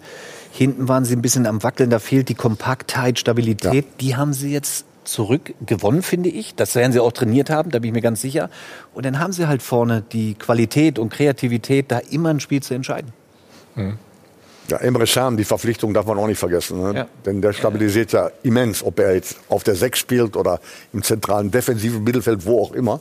Ja, oder gestern ist er eingewechselt worden für Hummels und hat in der man sagen, Innenverteidigung genau. gespielt. Also also wieder ein Ausfall im Moment für die Dortmunder. Wichtiger. möglicherweise ja. Das wird jetzt entscheidend Aber es kann ja auch eine Schonung gewesen sein. Irgendwie eine Reizung an der Achillessehne, oder im. Achillessehnenbereich. Ja, mehr weiß man auch und nicht, in der ja. Halbzeitpause dann gesagt, ja, bei 1 Führung, wir stellen unser Spiel um. Das hat man auch gemacht. Zweite Halbzeit war Wolfsburg die klar bessere Mannschaft. Mhm. ja, Mit viel, viel mehr Ballbesitz. Dortmund stand sehr, sehr tief und hat nur noch auf Konter gelauert. äh, Gezwungenermaßen. Aber im Hinblick auf das Spiel gegen Bayern München ist es wohl wichtig, äh, Can vielleicht auch im Mittelfeld zu haben und darüber hinaus aber auf Hummel zurückgreifen. Also die Transfers, die Dortmund in, im Lauf der Saison gemacht hat und der auch davor, man vergisst ja fast einen Julian Brandt, der ist auch eigentlich noch neu in der Neu. Mannschaft und spielt jetzt ganz groß auf. Ja. Das, ist schon, das ist schon enorm. Also über Holland haben wir ja sowieso die letzten Monate ganz viel geredet, seit er da ist und diesen famosen Start hatte. Emre Can ganz wichtig, Julian Brandt, also, also das waren schon Transfers. Dass die so allesamt sitzen, ist beeindruckend. Bisschen Glück braucht man auch, André. Kurz nach der Pause hatte Wolfsburg diese Riesenchance durch Steffen. Guck mal. Sieht erst gar nicht so gefährlich aus, ne? Ja, Und dann? sie gut, da haben sie alles noch unter Kontrolle. Ne? Ja. So, und dann passt er einmal nicht auf in der Mitte, ne? Da stimmen die Abstände nicht, ne? stehen sie ein bisschen zu breit auseinander und ähm, sind nicht gut genug eingerückt. Also Hummels war raus, Can ist dann nach hinten gegangen für ihn. Ja, du hast ja immer, Braucht, braucht man einfach ein bisschen Zeit wahrscheinlich auch, oder? Ja, das, also du brauchst, also wichtig ist, egal ob Vierer- oder Dreierkette, wichtig ist immer, dass die, dass die Abstände relativ eng sind und dass du dich gegenseitig Ja. absichern kannst. Und du hast den Vorteil bei einer Dreierkette immer, dass auch wenn ein Innenverteidiger rausgeht, hast du eigentlich noch zwei Innenverteidiger dahinter. Wenn da aber die Abstände einfach zu breit sind und du kannst da einlaufen in die Schnittstelle, dann wird's gefährlich und das ist in dem Fall halt passiert. Die Umstellung hat natürlich ein bisschen Zeit gekostet, aber wir haben es ja schon angesprochen. Also wenn Hummels jetzt wirklich auch noch fehlt, machen wir ein bisschen Sorgen bei Dortmund, dass diese, diese Typen wie mein Reus, Ja, Witzel. Witzel, dann hast du Can kommt gerade zurück. Zagadou ist auch noch. Der wird kein Spiel mehr War- machen in dieser, in dieser Runde. War auch gut drauf, muss man sagen. Ja, klar. Vorher, ne? Also Aber sie haben mittlerweile Alternativen. Sie können einiges kompensieren. Und die Frage jetzt, die man sich stellt oder die ich mir auch stelle, wie treten sie im eigenen Stadion ohne die gelbe Wand, ohne die Zuschauerunterstützung gegen Bayern München auf? Eins ist klar. gegen Schalke hat es Bayern gut München- geklappt schon mal, ne? Ja, das war Schalke 04 in einer nicht gerade guten Verfassung. Ne? Aber äh, ganz Bayern München ist eine andere ne? Nummer. Also- Später, Also Peter. ich kann mir nicht Später annähernd noch, vorstellen, dass. Dortmund so viel Ballbesitz haben wird. Also gerade nach dem, Ja, was in der zweiten Halbzeit gegen Wolfsburg zu sehen war, vielleicht spielen sie auch auf 30 Prozent Ballbesitz, aber wissen halt, sie können solche Konter setzen, wie wir gesehen haben. also Aber das- gegen das Bayern München das zuzulassen, den Bayern, äh, das ist ein kleiner Unterschied. Wir haben vorhin davon gesprochen, mehr Ballbesitz unter, unter, unter äh, Hansi Flick.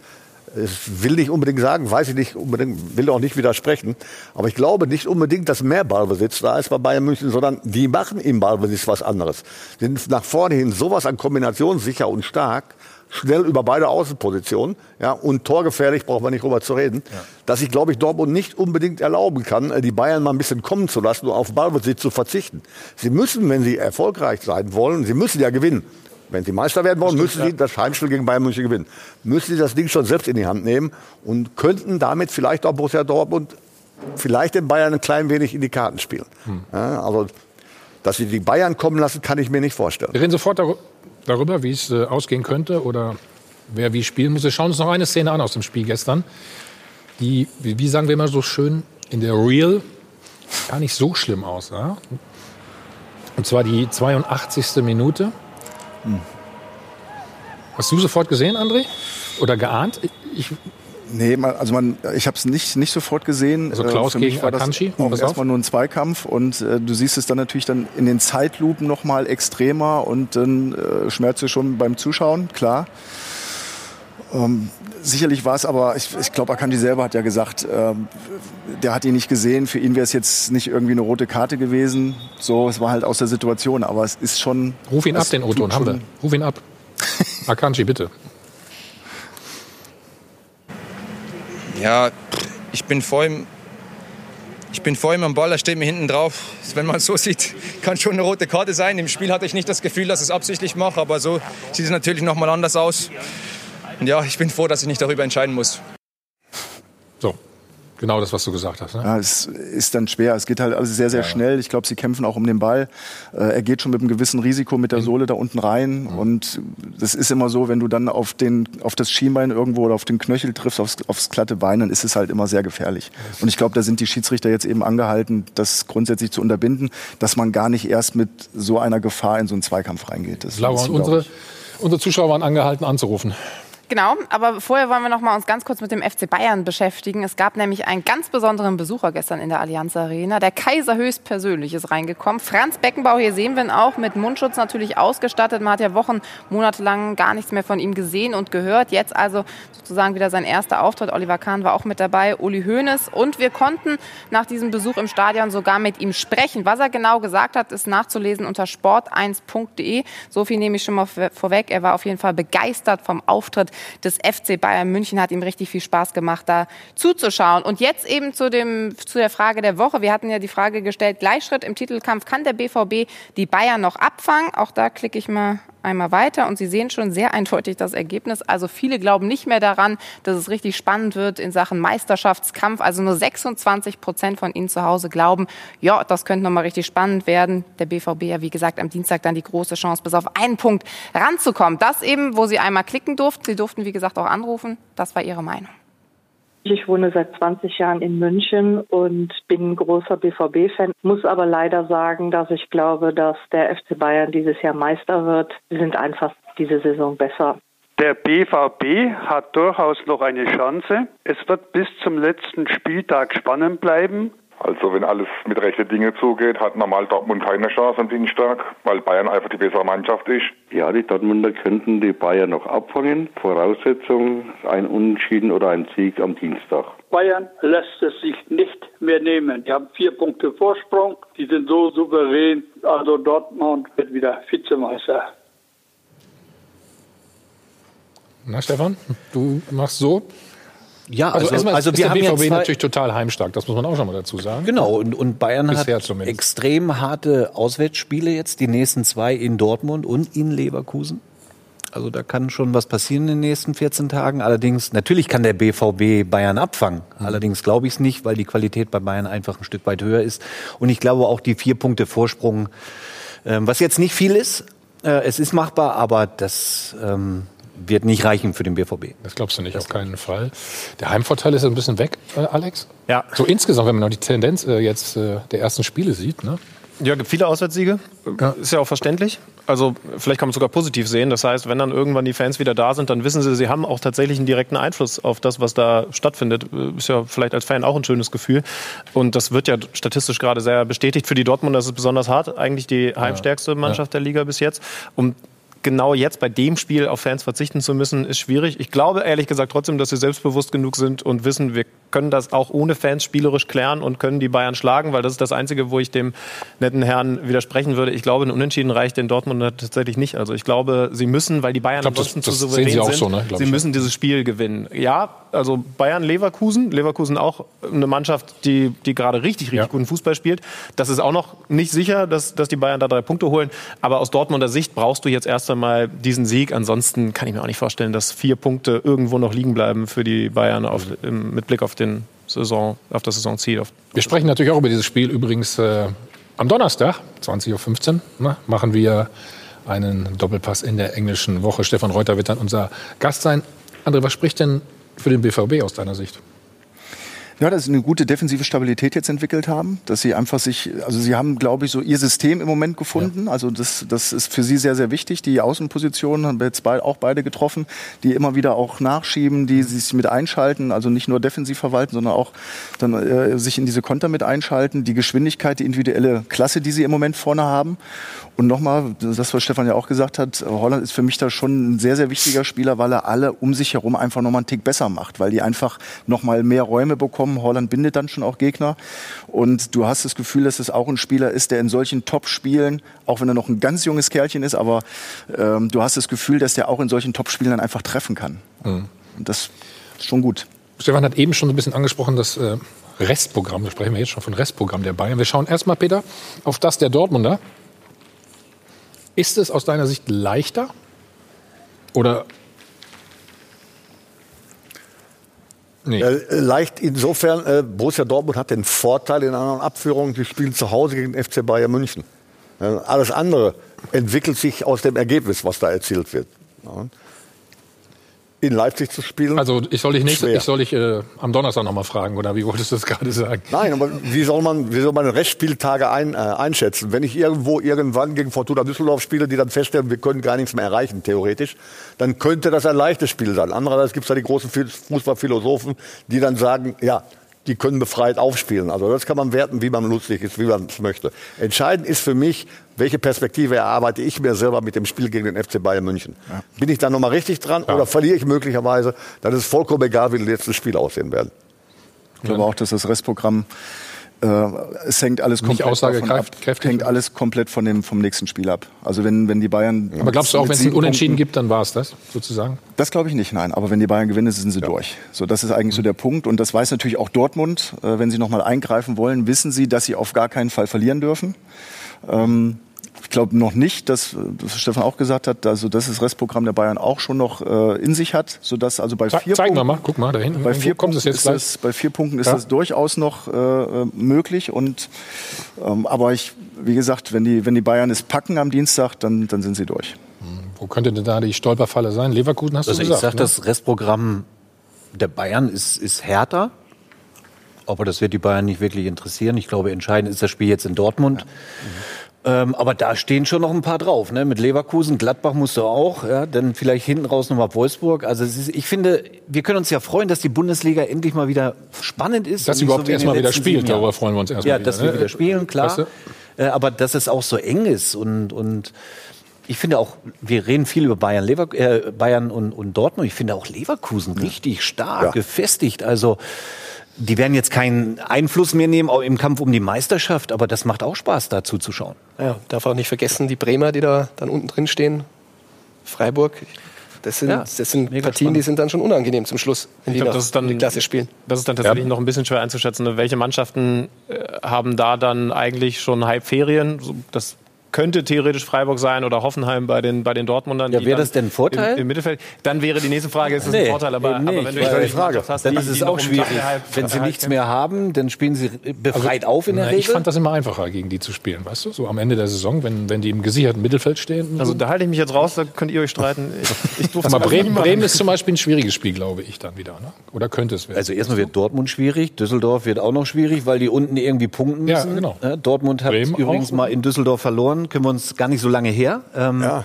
Leverkusen, Gladbach, also für die geht's um die, um die Qualifikation Champions League. Also das ist ein schwieriges, aber das ist gut für Bayern, dass es schwieriger ist, finde ich. Da hältst die Spannung hoch. Aber kanntest du früher nicht. Spannung hochhalten.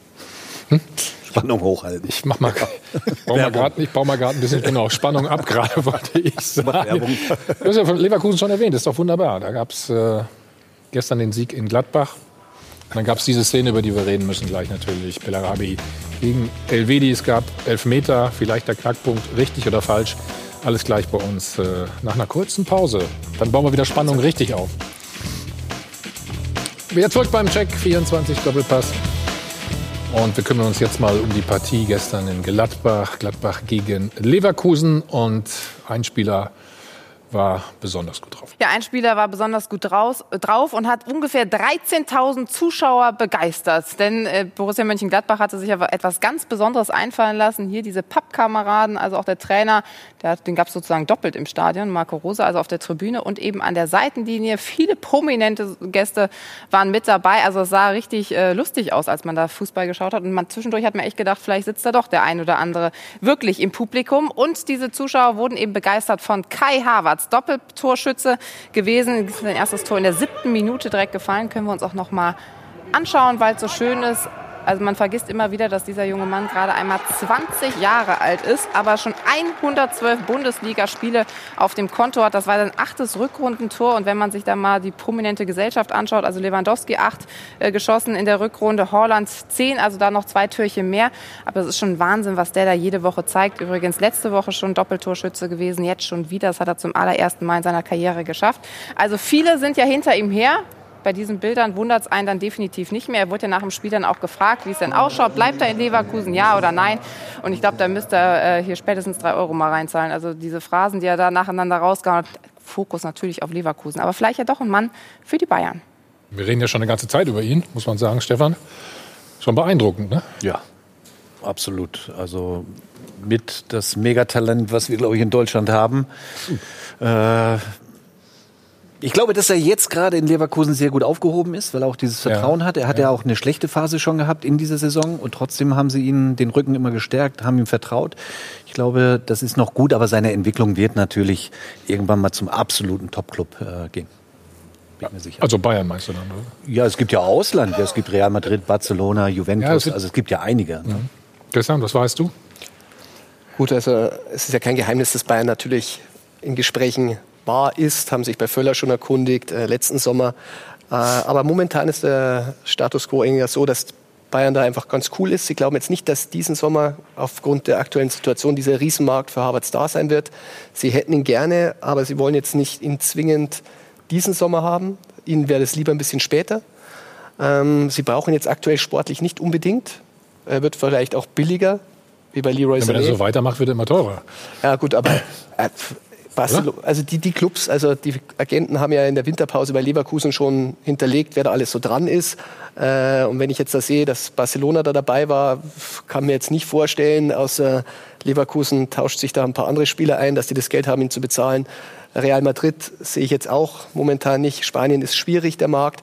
Ich glaube, dass die Bayern schon ihre Informationen in Europa haben. Die Verbindungen zwischen Clubchefs sind gut.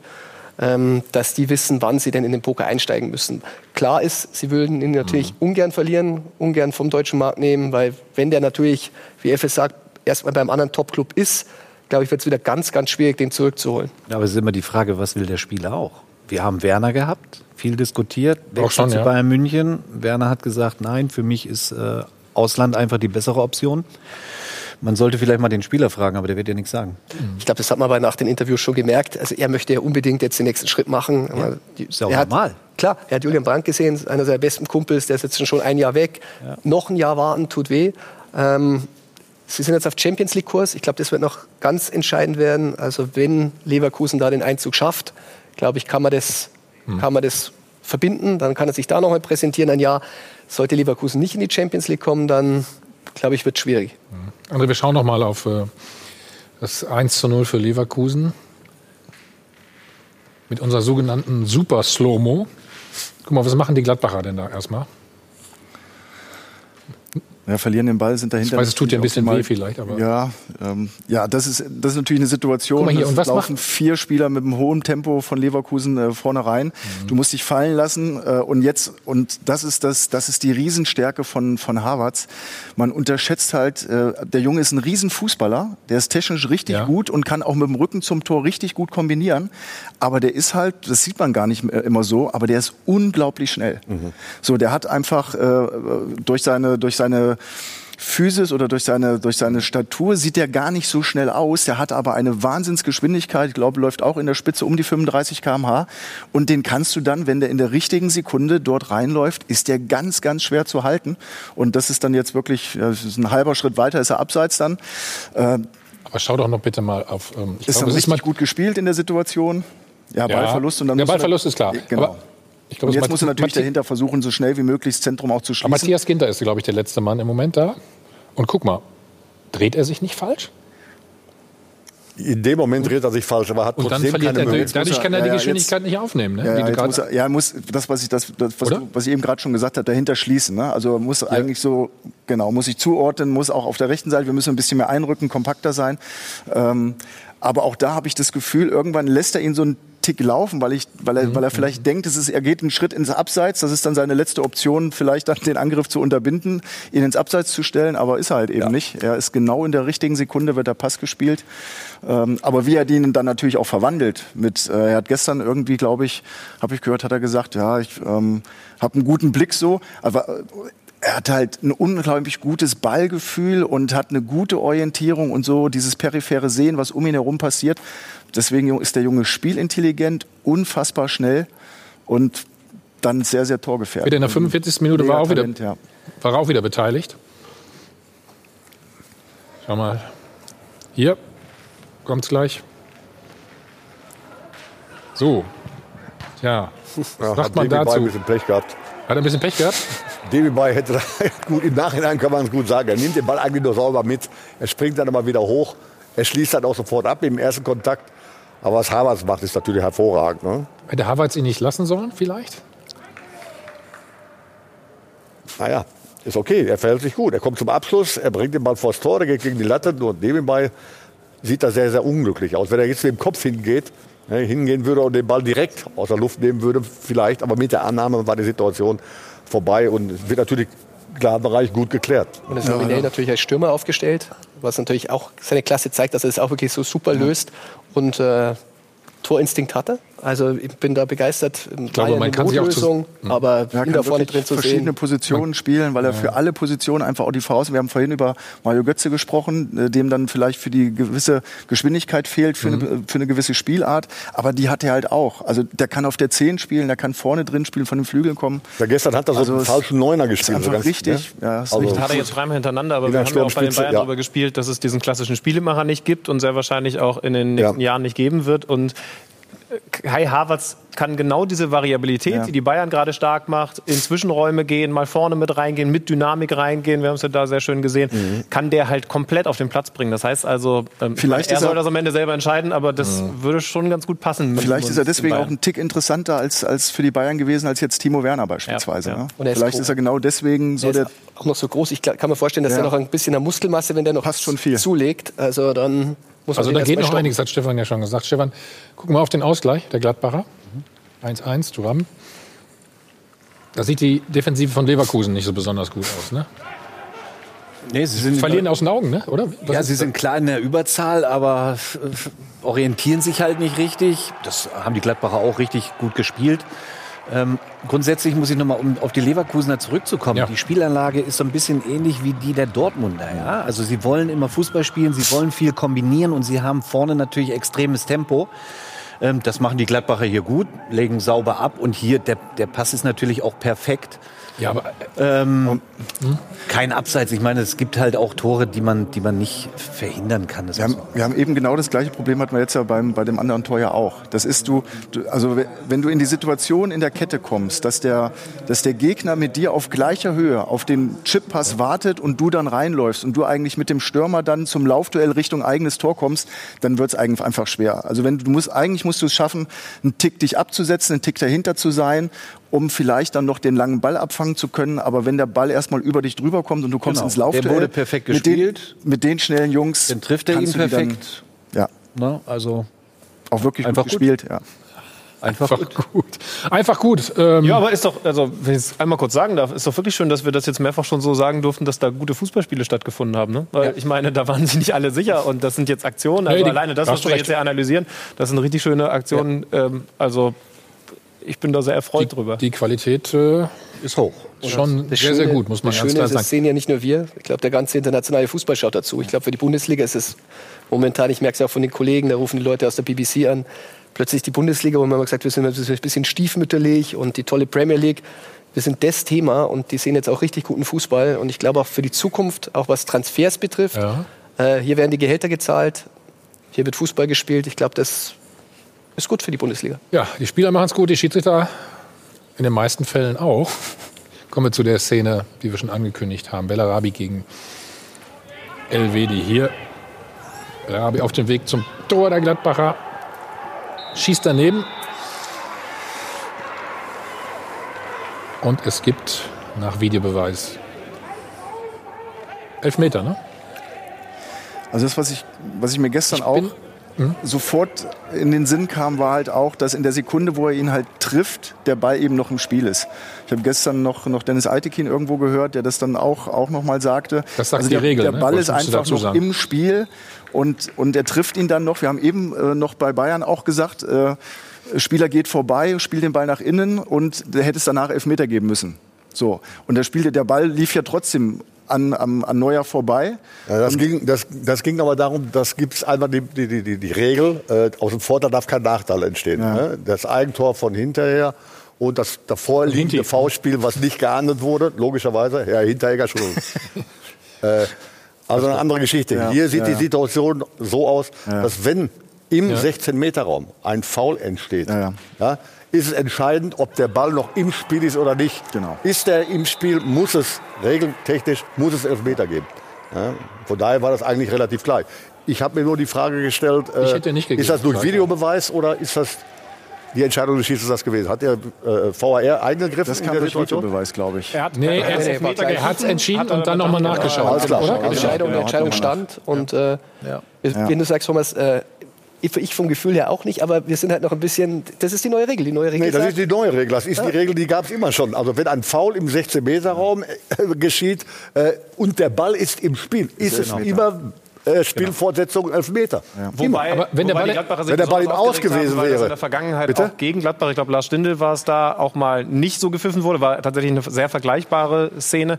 Also ich, ich kann die Gladbach-Fans auch verstehen, dass die sagen, ach guck mal, gegen uns wurde es vor einiger Zeit nicht gepfiffen und jetzt wird es gepfiffen, aber ich bin voll bei dir. Also für mich ergibt die Regel auch total Sinn übrigens, weil du kannst nicht legitimieren, dass da der Verteidiger den Stürmer wegschrotet und dann sagt, naja, Ball war ja schon weg. Ganz also, genau. ähm, Der da Verteidiger muss man mal weiß- beim Sprunggelenk er nachfragen. Genau. Genau. Und er weiß ja auch, was er in Kauf nimmt, wenn man so reingeht, muss man ja auch sagen. Also, Also gestern war es für die Gladbacher besonders bitter, weil du eigentlich im, im Angriff vorher Ja. äh, eine Situation hast, wo der, wo, der, wo der Stürmer auch sehr, sehr stark im Abschluss bedrängt wird.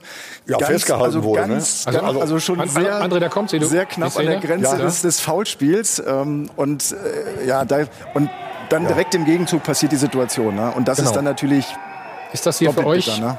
Erhalten? Ist es auf jeden Fall. Ne? Also ich meine, das sieht man ja. Ne? Ganz klar, der fällt nur nicht um. Für mich keine Frage. Ja, das ist sportlich fair, dass er oben bleibt. Aber er klammert, Dragovic klammert und hält. Auch Foulspiel im 16-Meter-Raum kann man durchaus als Elfmeter entscheiden.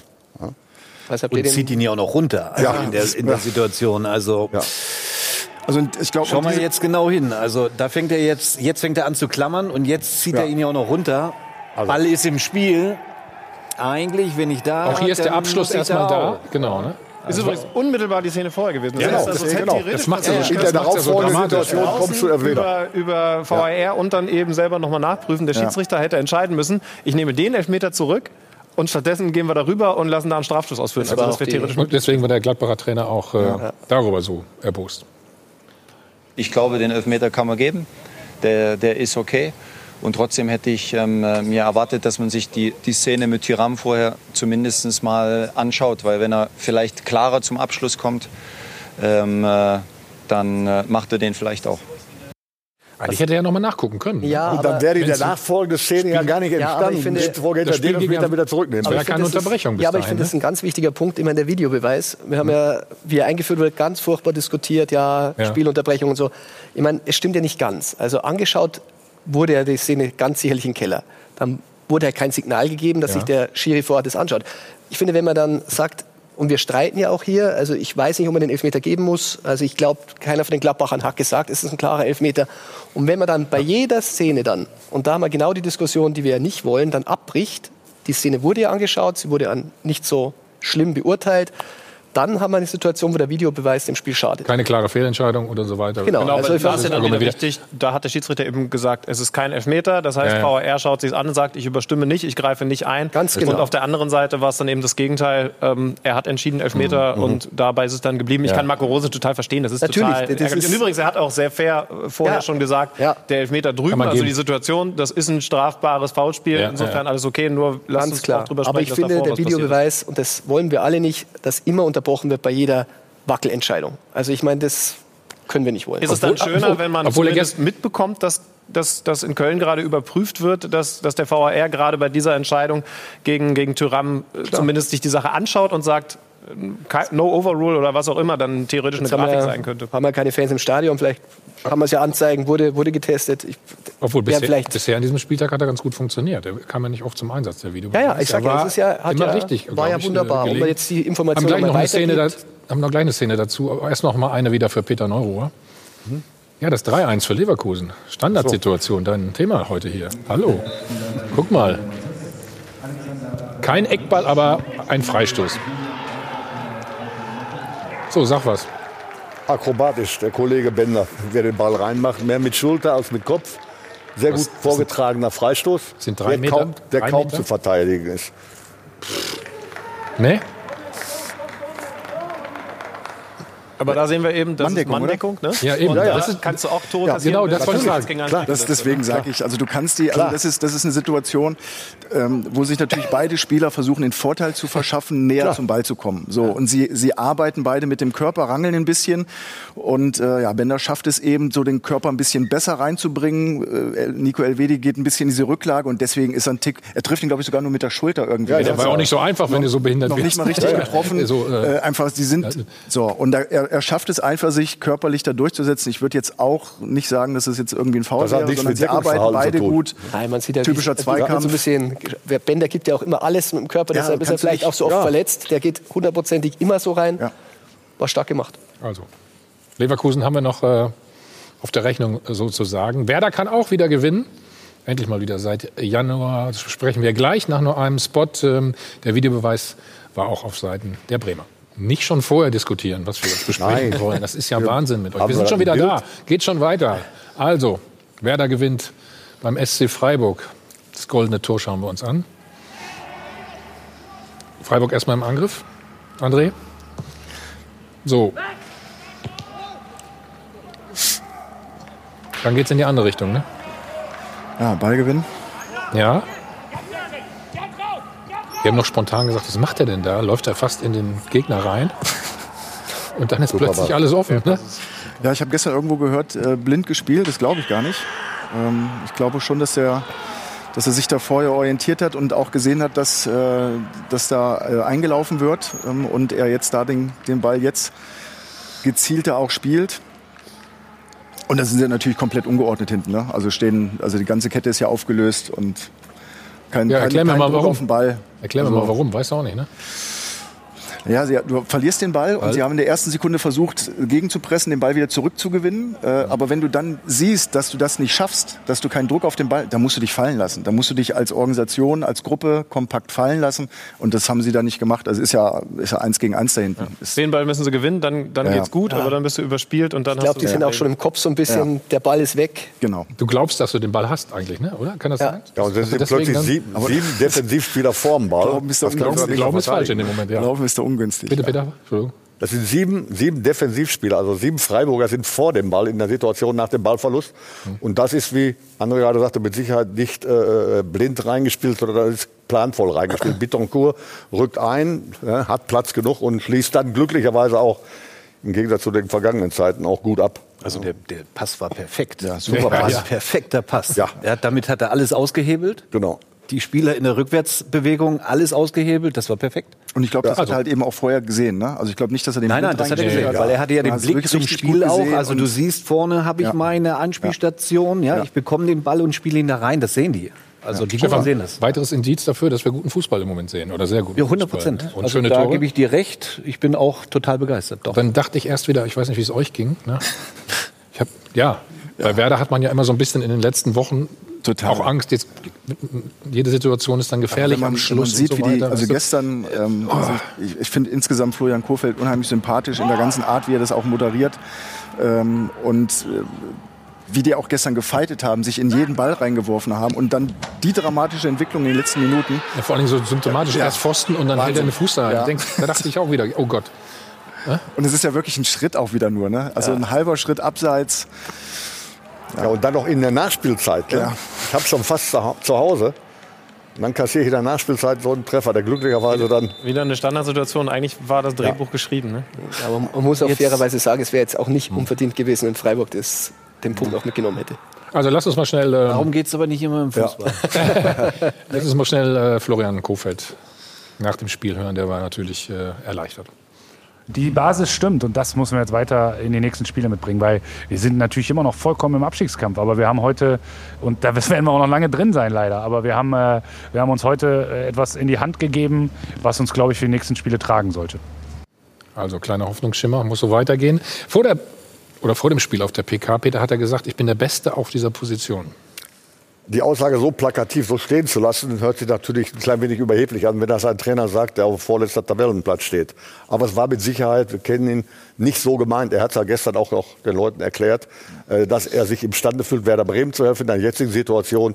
Er wollte sich da nicht als der, als der große Künstler darstellen. Also was er gemacht hat, war schon korrekt. Nicht korrekt war das Verhalten, finde ich persönlich, von einigen Ex-Spielern von Werder Bremen, die irgendwo aus Norwegen äh, die Situation betrachten und dann Urteile über einen Trainer abgeben. Ich finde es überragend gut, wie Baumann und äh, Marco Bode zum Trainer stehen. Ich finde überragend gut, wie der Trainer diese ganze Situation moderiert und auch durchzieht. Ich finde es toll, äh, wie sie sich gestern dargestellt haben. Fußballerische Fe- Fertigkeiten sind dann manchmal kleiner nicht so unbedingt gefragt, aber sie haben mit Leidenschaft das eingebracht, was man eingefordert hat. Und ich fände gut, wenn jetzt endgültig mal die Diskussion aufhören sollte. Ne? Jetzt einen Trainerwechsel vorzunehmen, wäre sowieso der größte Blödsinn. Und warum lässt man das nicht so stehen? Indem die Vereinsverantwortlichen sagen, wir stehen zu unserem Trainer, wir halten zu unserem Trainer, wir glauben, dass unser Trainer der richtige Mann am richtigen Ort ist. Dann sollte man mal aufhören, das ewig zu hinterfragen. Das ist es eben so. Und selbst wenn der Worst Case eintreten sollte, dann kann man auch mal gemeinschaftlich mit einem Trainer eben runtergehen. Du hast, du hast es schon angesprochen, in Bremen sieht man das anders. Wie Lemke hat dann auch gesagt, bei uns äh, sagt man sowas nicht, ne? ich bin der Beste. Aber Christian Streich, der ähm, ist ihm zur Seite gesprungen. Ich habe ein paar Sachen mitgekriegt äh, aus Bremen und äh, wenn ich gesehen äh, gehört habe und gelesen habe, was einige Leute, die das überhaupt nicht beurteilen, was intern gearbeitet wird in Bremen, ähm, an Häme und an, und, an, und an negative Äußerungen ehemalige Spieler und eh sogenannte Experte abgelassen habe, muss ich sagen, das war unmöglich. Und da muss man echt sagen, ob diese Leute nicht mal nachdenken, bevor sie irgendwelche Sachen in die Mikrofon schwätzen. Streich ist ja ein bisschen so das Gewissen der Liga inzwischen. Fandest du es nicht okay? Oder Nein, was? es ist gut, aber er spricht ja die Sachen immer richtig und gut an. Er sagt es deutlich, finde ich. Ja, nein, das ist, sag ja, ist immerhin er Ja, das so sagt. ist es doch. Ähm, Hat es halt viele Gedanken auch über andere Probleme. Ja, genau. Ja, ja. Aber, aber ich muss sagen, bei Kofeld muss ich auch sagen, er gibt sich kämpferisch. Ja? Und ich glaube, das erwartet man auch von einem Trainer eben nicht aufzugeben, sondern voranzugehen. Das tut er. Ja. Und im Endeffekt im Fußball, das wissen wir alle, abgerechnet wird am Schluss. Oh, Jetzt ist es so. Hast du, hast du heute Geld dabei? Ja, ich habe drei Euro. Ja, komm. So ist Fußball. Nur die drei, die sind jetzt. Das sind die, Boah, das tut weh.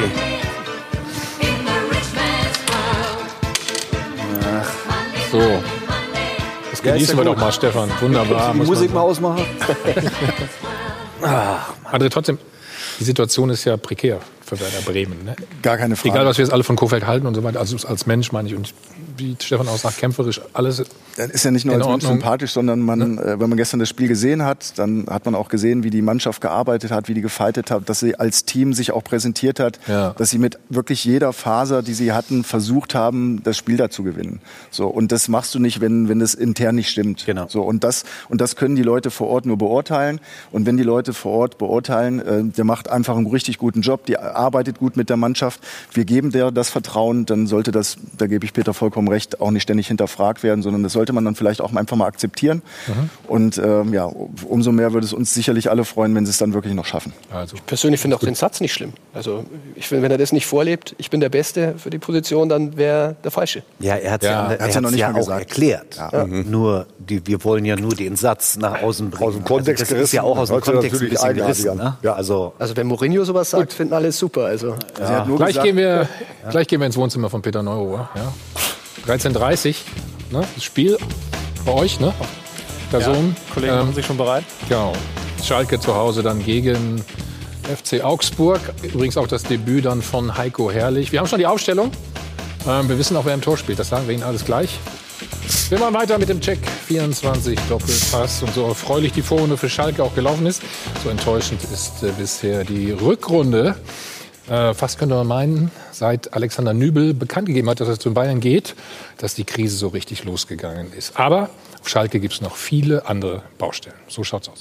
Bei Königsblau geht's wieder zu wie auf Schalke. Ist man gar nicht mehr gewöhnt. Gefühlt jahrelang war's richtig harmonisch.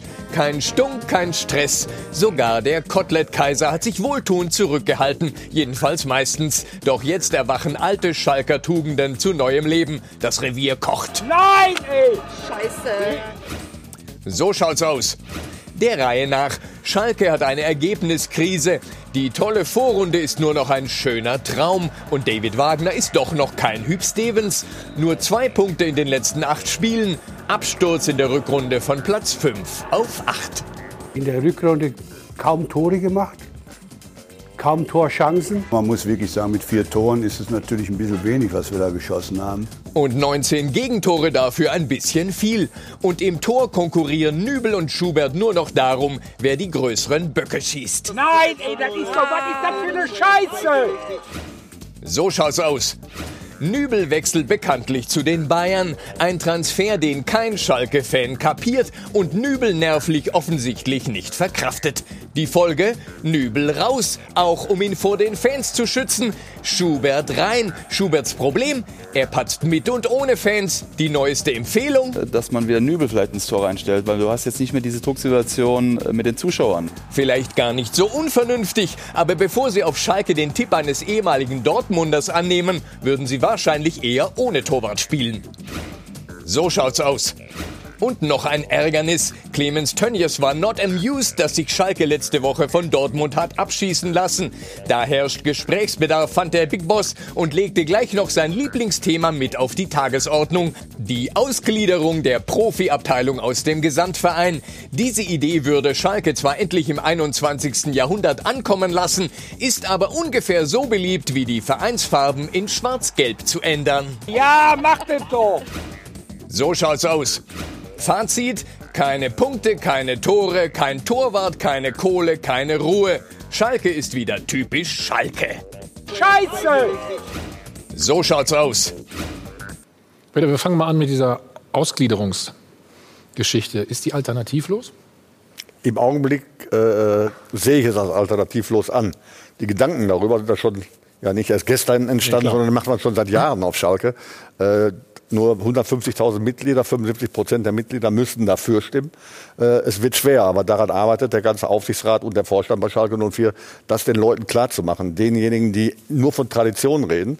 Äh, Tradition kann ich weiterhin beibehalten, aber diesen Schritt muss ich machen, um konkurrenzfähig in der Bundesliga zu bleiben und irgendwo dem Ziel mal nachzukommen, vielleicht wieder nach 58 mal deutscher Meister zu werden. Unter der, in der Konstellation, in der wir im Augenblick den Verein haben als e.V., besteht die Möglichkeit aufgrund der finanziellen Situation, die wir jetzt im Augenblick vorfinden, natürlich überhaupt nicht. Und man muss ja auch sehen, also es gibt ja auch noch andere Modelle. Also dieser genau. Investor ist ja jetzt nicht äh, das Modell, das Sie anstreben. Genau. Sie wollen beim FC Bayern funktioniert es übrigens auch gut. Strategische Partner, dann nimmt man zwei, drei mit rein. Also dann würde immer noch der Verein das Stimmrecht behalten. Machbar ist das. Ist das denn überhaupt eine Überlegung?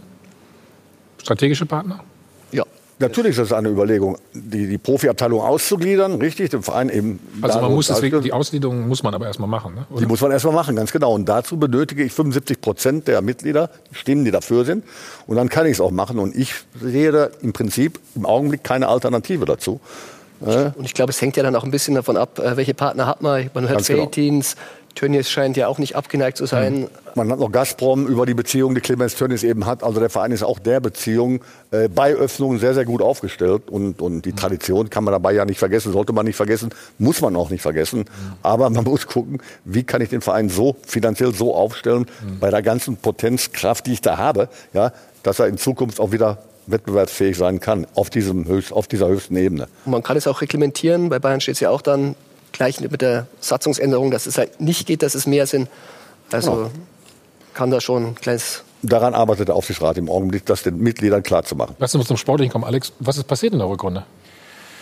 Ähm, es lief tatsächlich sehr schlecht. Ich würde noch ein bisschen weiter zurückgehen. Ich finde, dass die Hinrunde sehr gut gelaufen ist und vielleicht sogar Zu ein gut, bisschen meinst du zu gut, also auch über den Verhältnissen. Denn wenn man sich den Kader anschaut, dann muss ich sagen, das ist nicht zwingend eine Mannschaft, die auf Platz 5 stehen muss. Da gibt es Mannschaften, äh, die im Moment eben oder die, die nach der Hinrunde hinter den Schalker platziert waren, die haben bessere Spieler in, in der Mannschaft. So, das heißt nicht, dass, dass Schalke so wie jetzt mit, mit diesem Torverhältnis von 4 zu 19 und den letzten acht Spielen äh, ohne Sieg dastehen muss.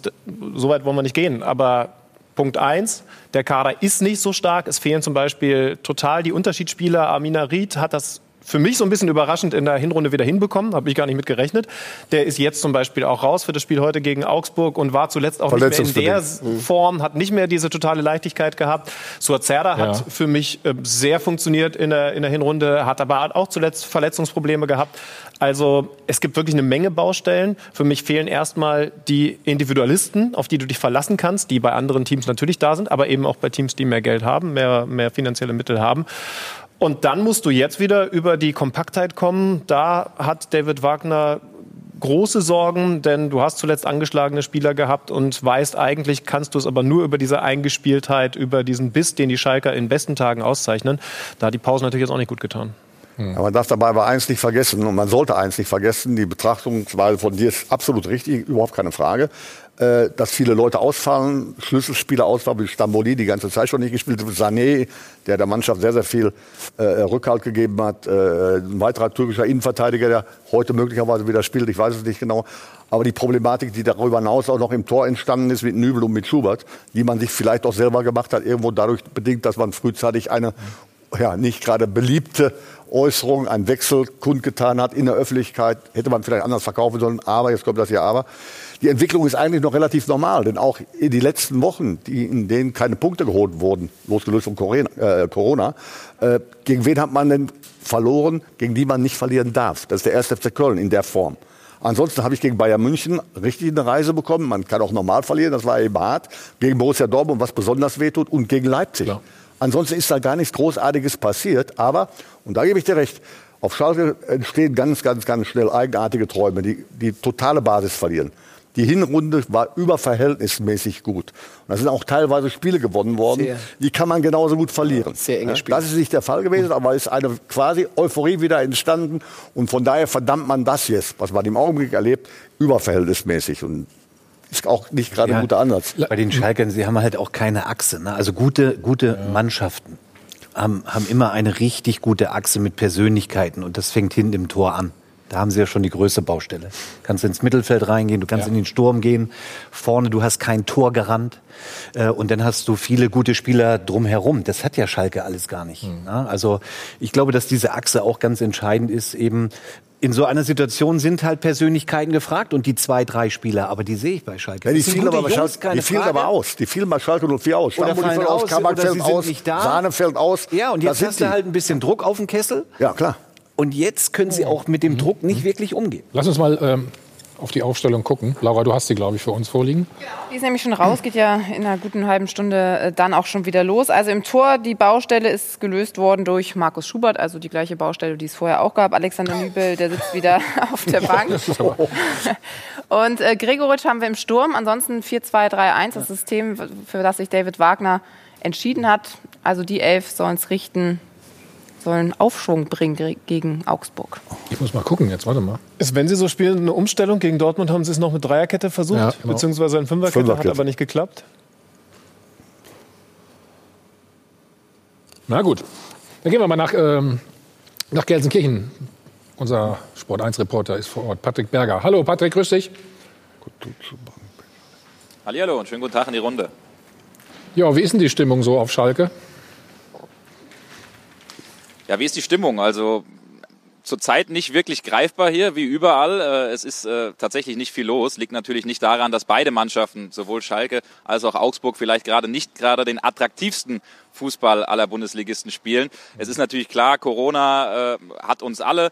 Viel los ist deshalb hier im Stadion nicht. Es geht jetzt jeden Moment ähm, ja, dann auch los und rein ins Stadion. Aber klar, die Stimmung, die ist total angespannt, jetzt auch unter der Woche. Da hat äh, Clemens Tönnies, der Boss, vor allen Dingen auch den Trainer und die Mannschaft in die Pflicht genommen. Also er hat nach der 0 zu 4 Packung, das muss man ja auch sagen, im äh, Derby gegen Dortmund gesagt, der Trainer und die Mannschaft, die stehen jetzt in der Pflicht, die sind gefordert. Punkt, äh, hat er noch ganz äh, klar dahinter äh, gestellt und dahinter gemacht. Und äh, ja, David Wagner hat den Druck auch angenommen, nimmt den Druck auch an und ähm, hat auch gesagt, wir müssen jetzt ganz klar hier eine Reaktion zeigen in Augsburg. Und er sprach sogar von Wochen der Vorentscheidung. Also jetzt die nächsten sechs Tage, die werden für Schalke sehr, sehr spannend.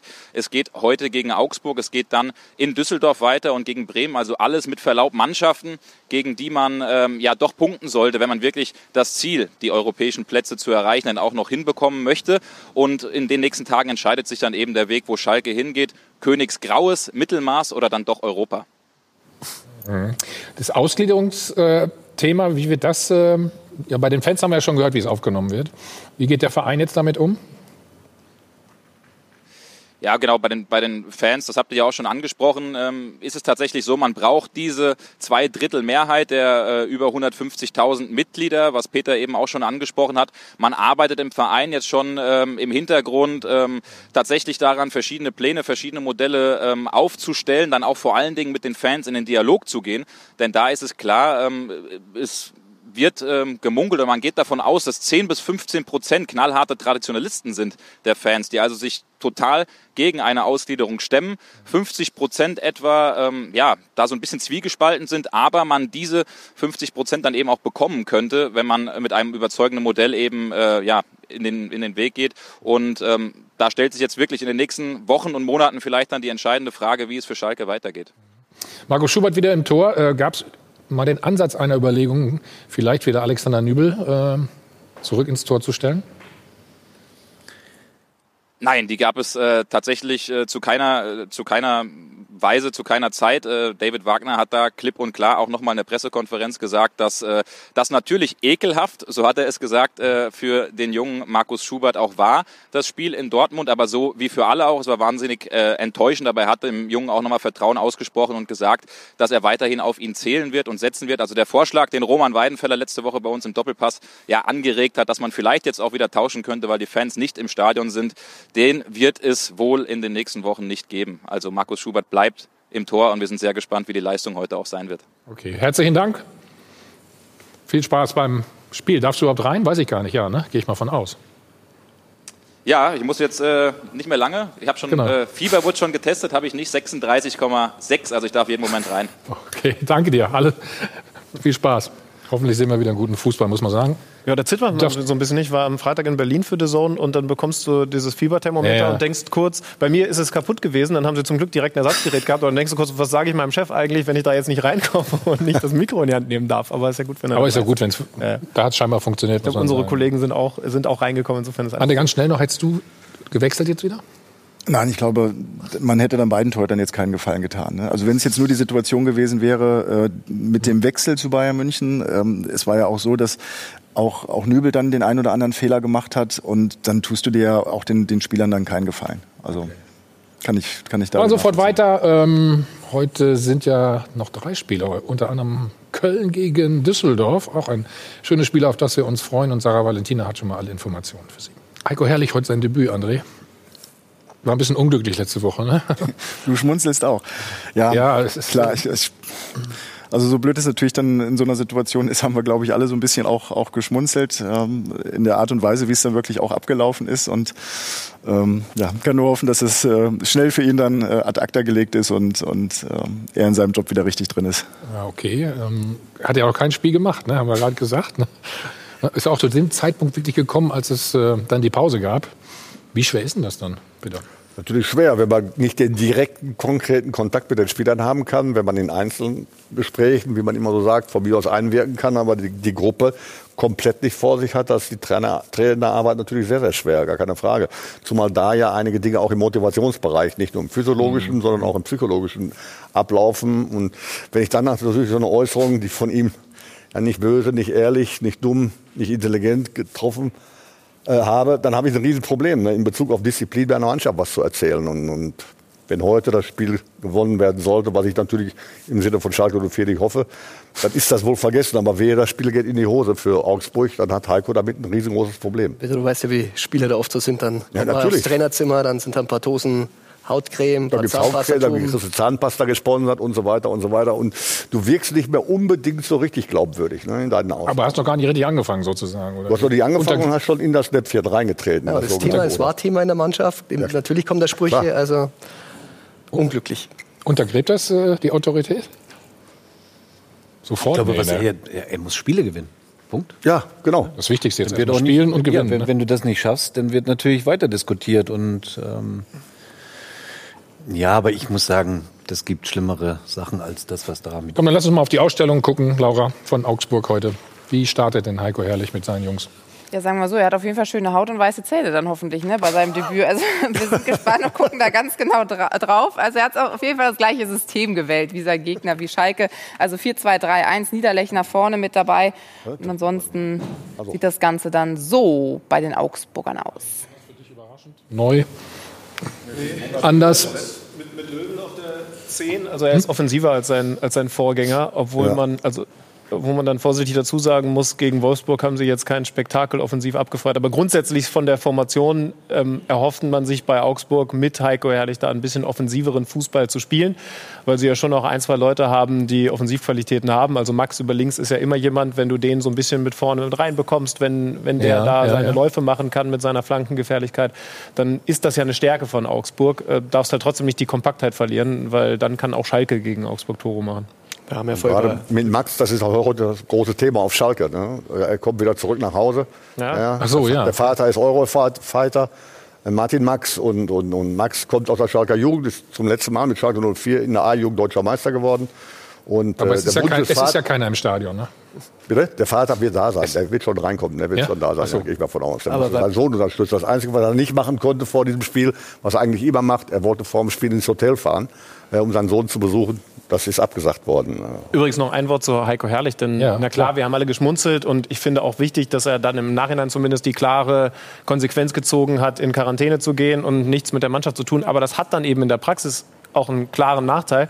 Habe ich jetzt bei Bruno Labbadia, der ja eine ähnliche Situation hat, neuer Trainer bei diesem Team, das gerade diese Pause hatte, zu sein. Der hat enorm viele Einzelgespräche geführt und das kannst du alles nicht tun in der Phase. Also dem war total wichtig, die Jungs kennenzulernen und eben den Jungs auch die Möglichkeit zu geben, dass sie den Trainer kennenlernen, das Vertrauen gewinnen, das du brauchst, vielleicht in so einer Situation noch mehr als sonst.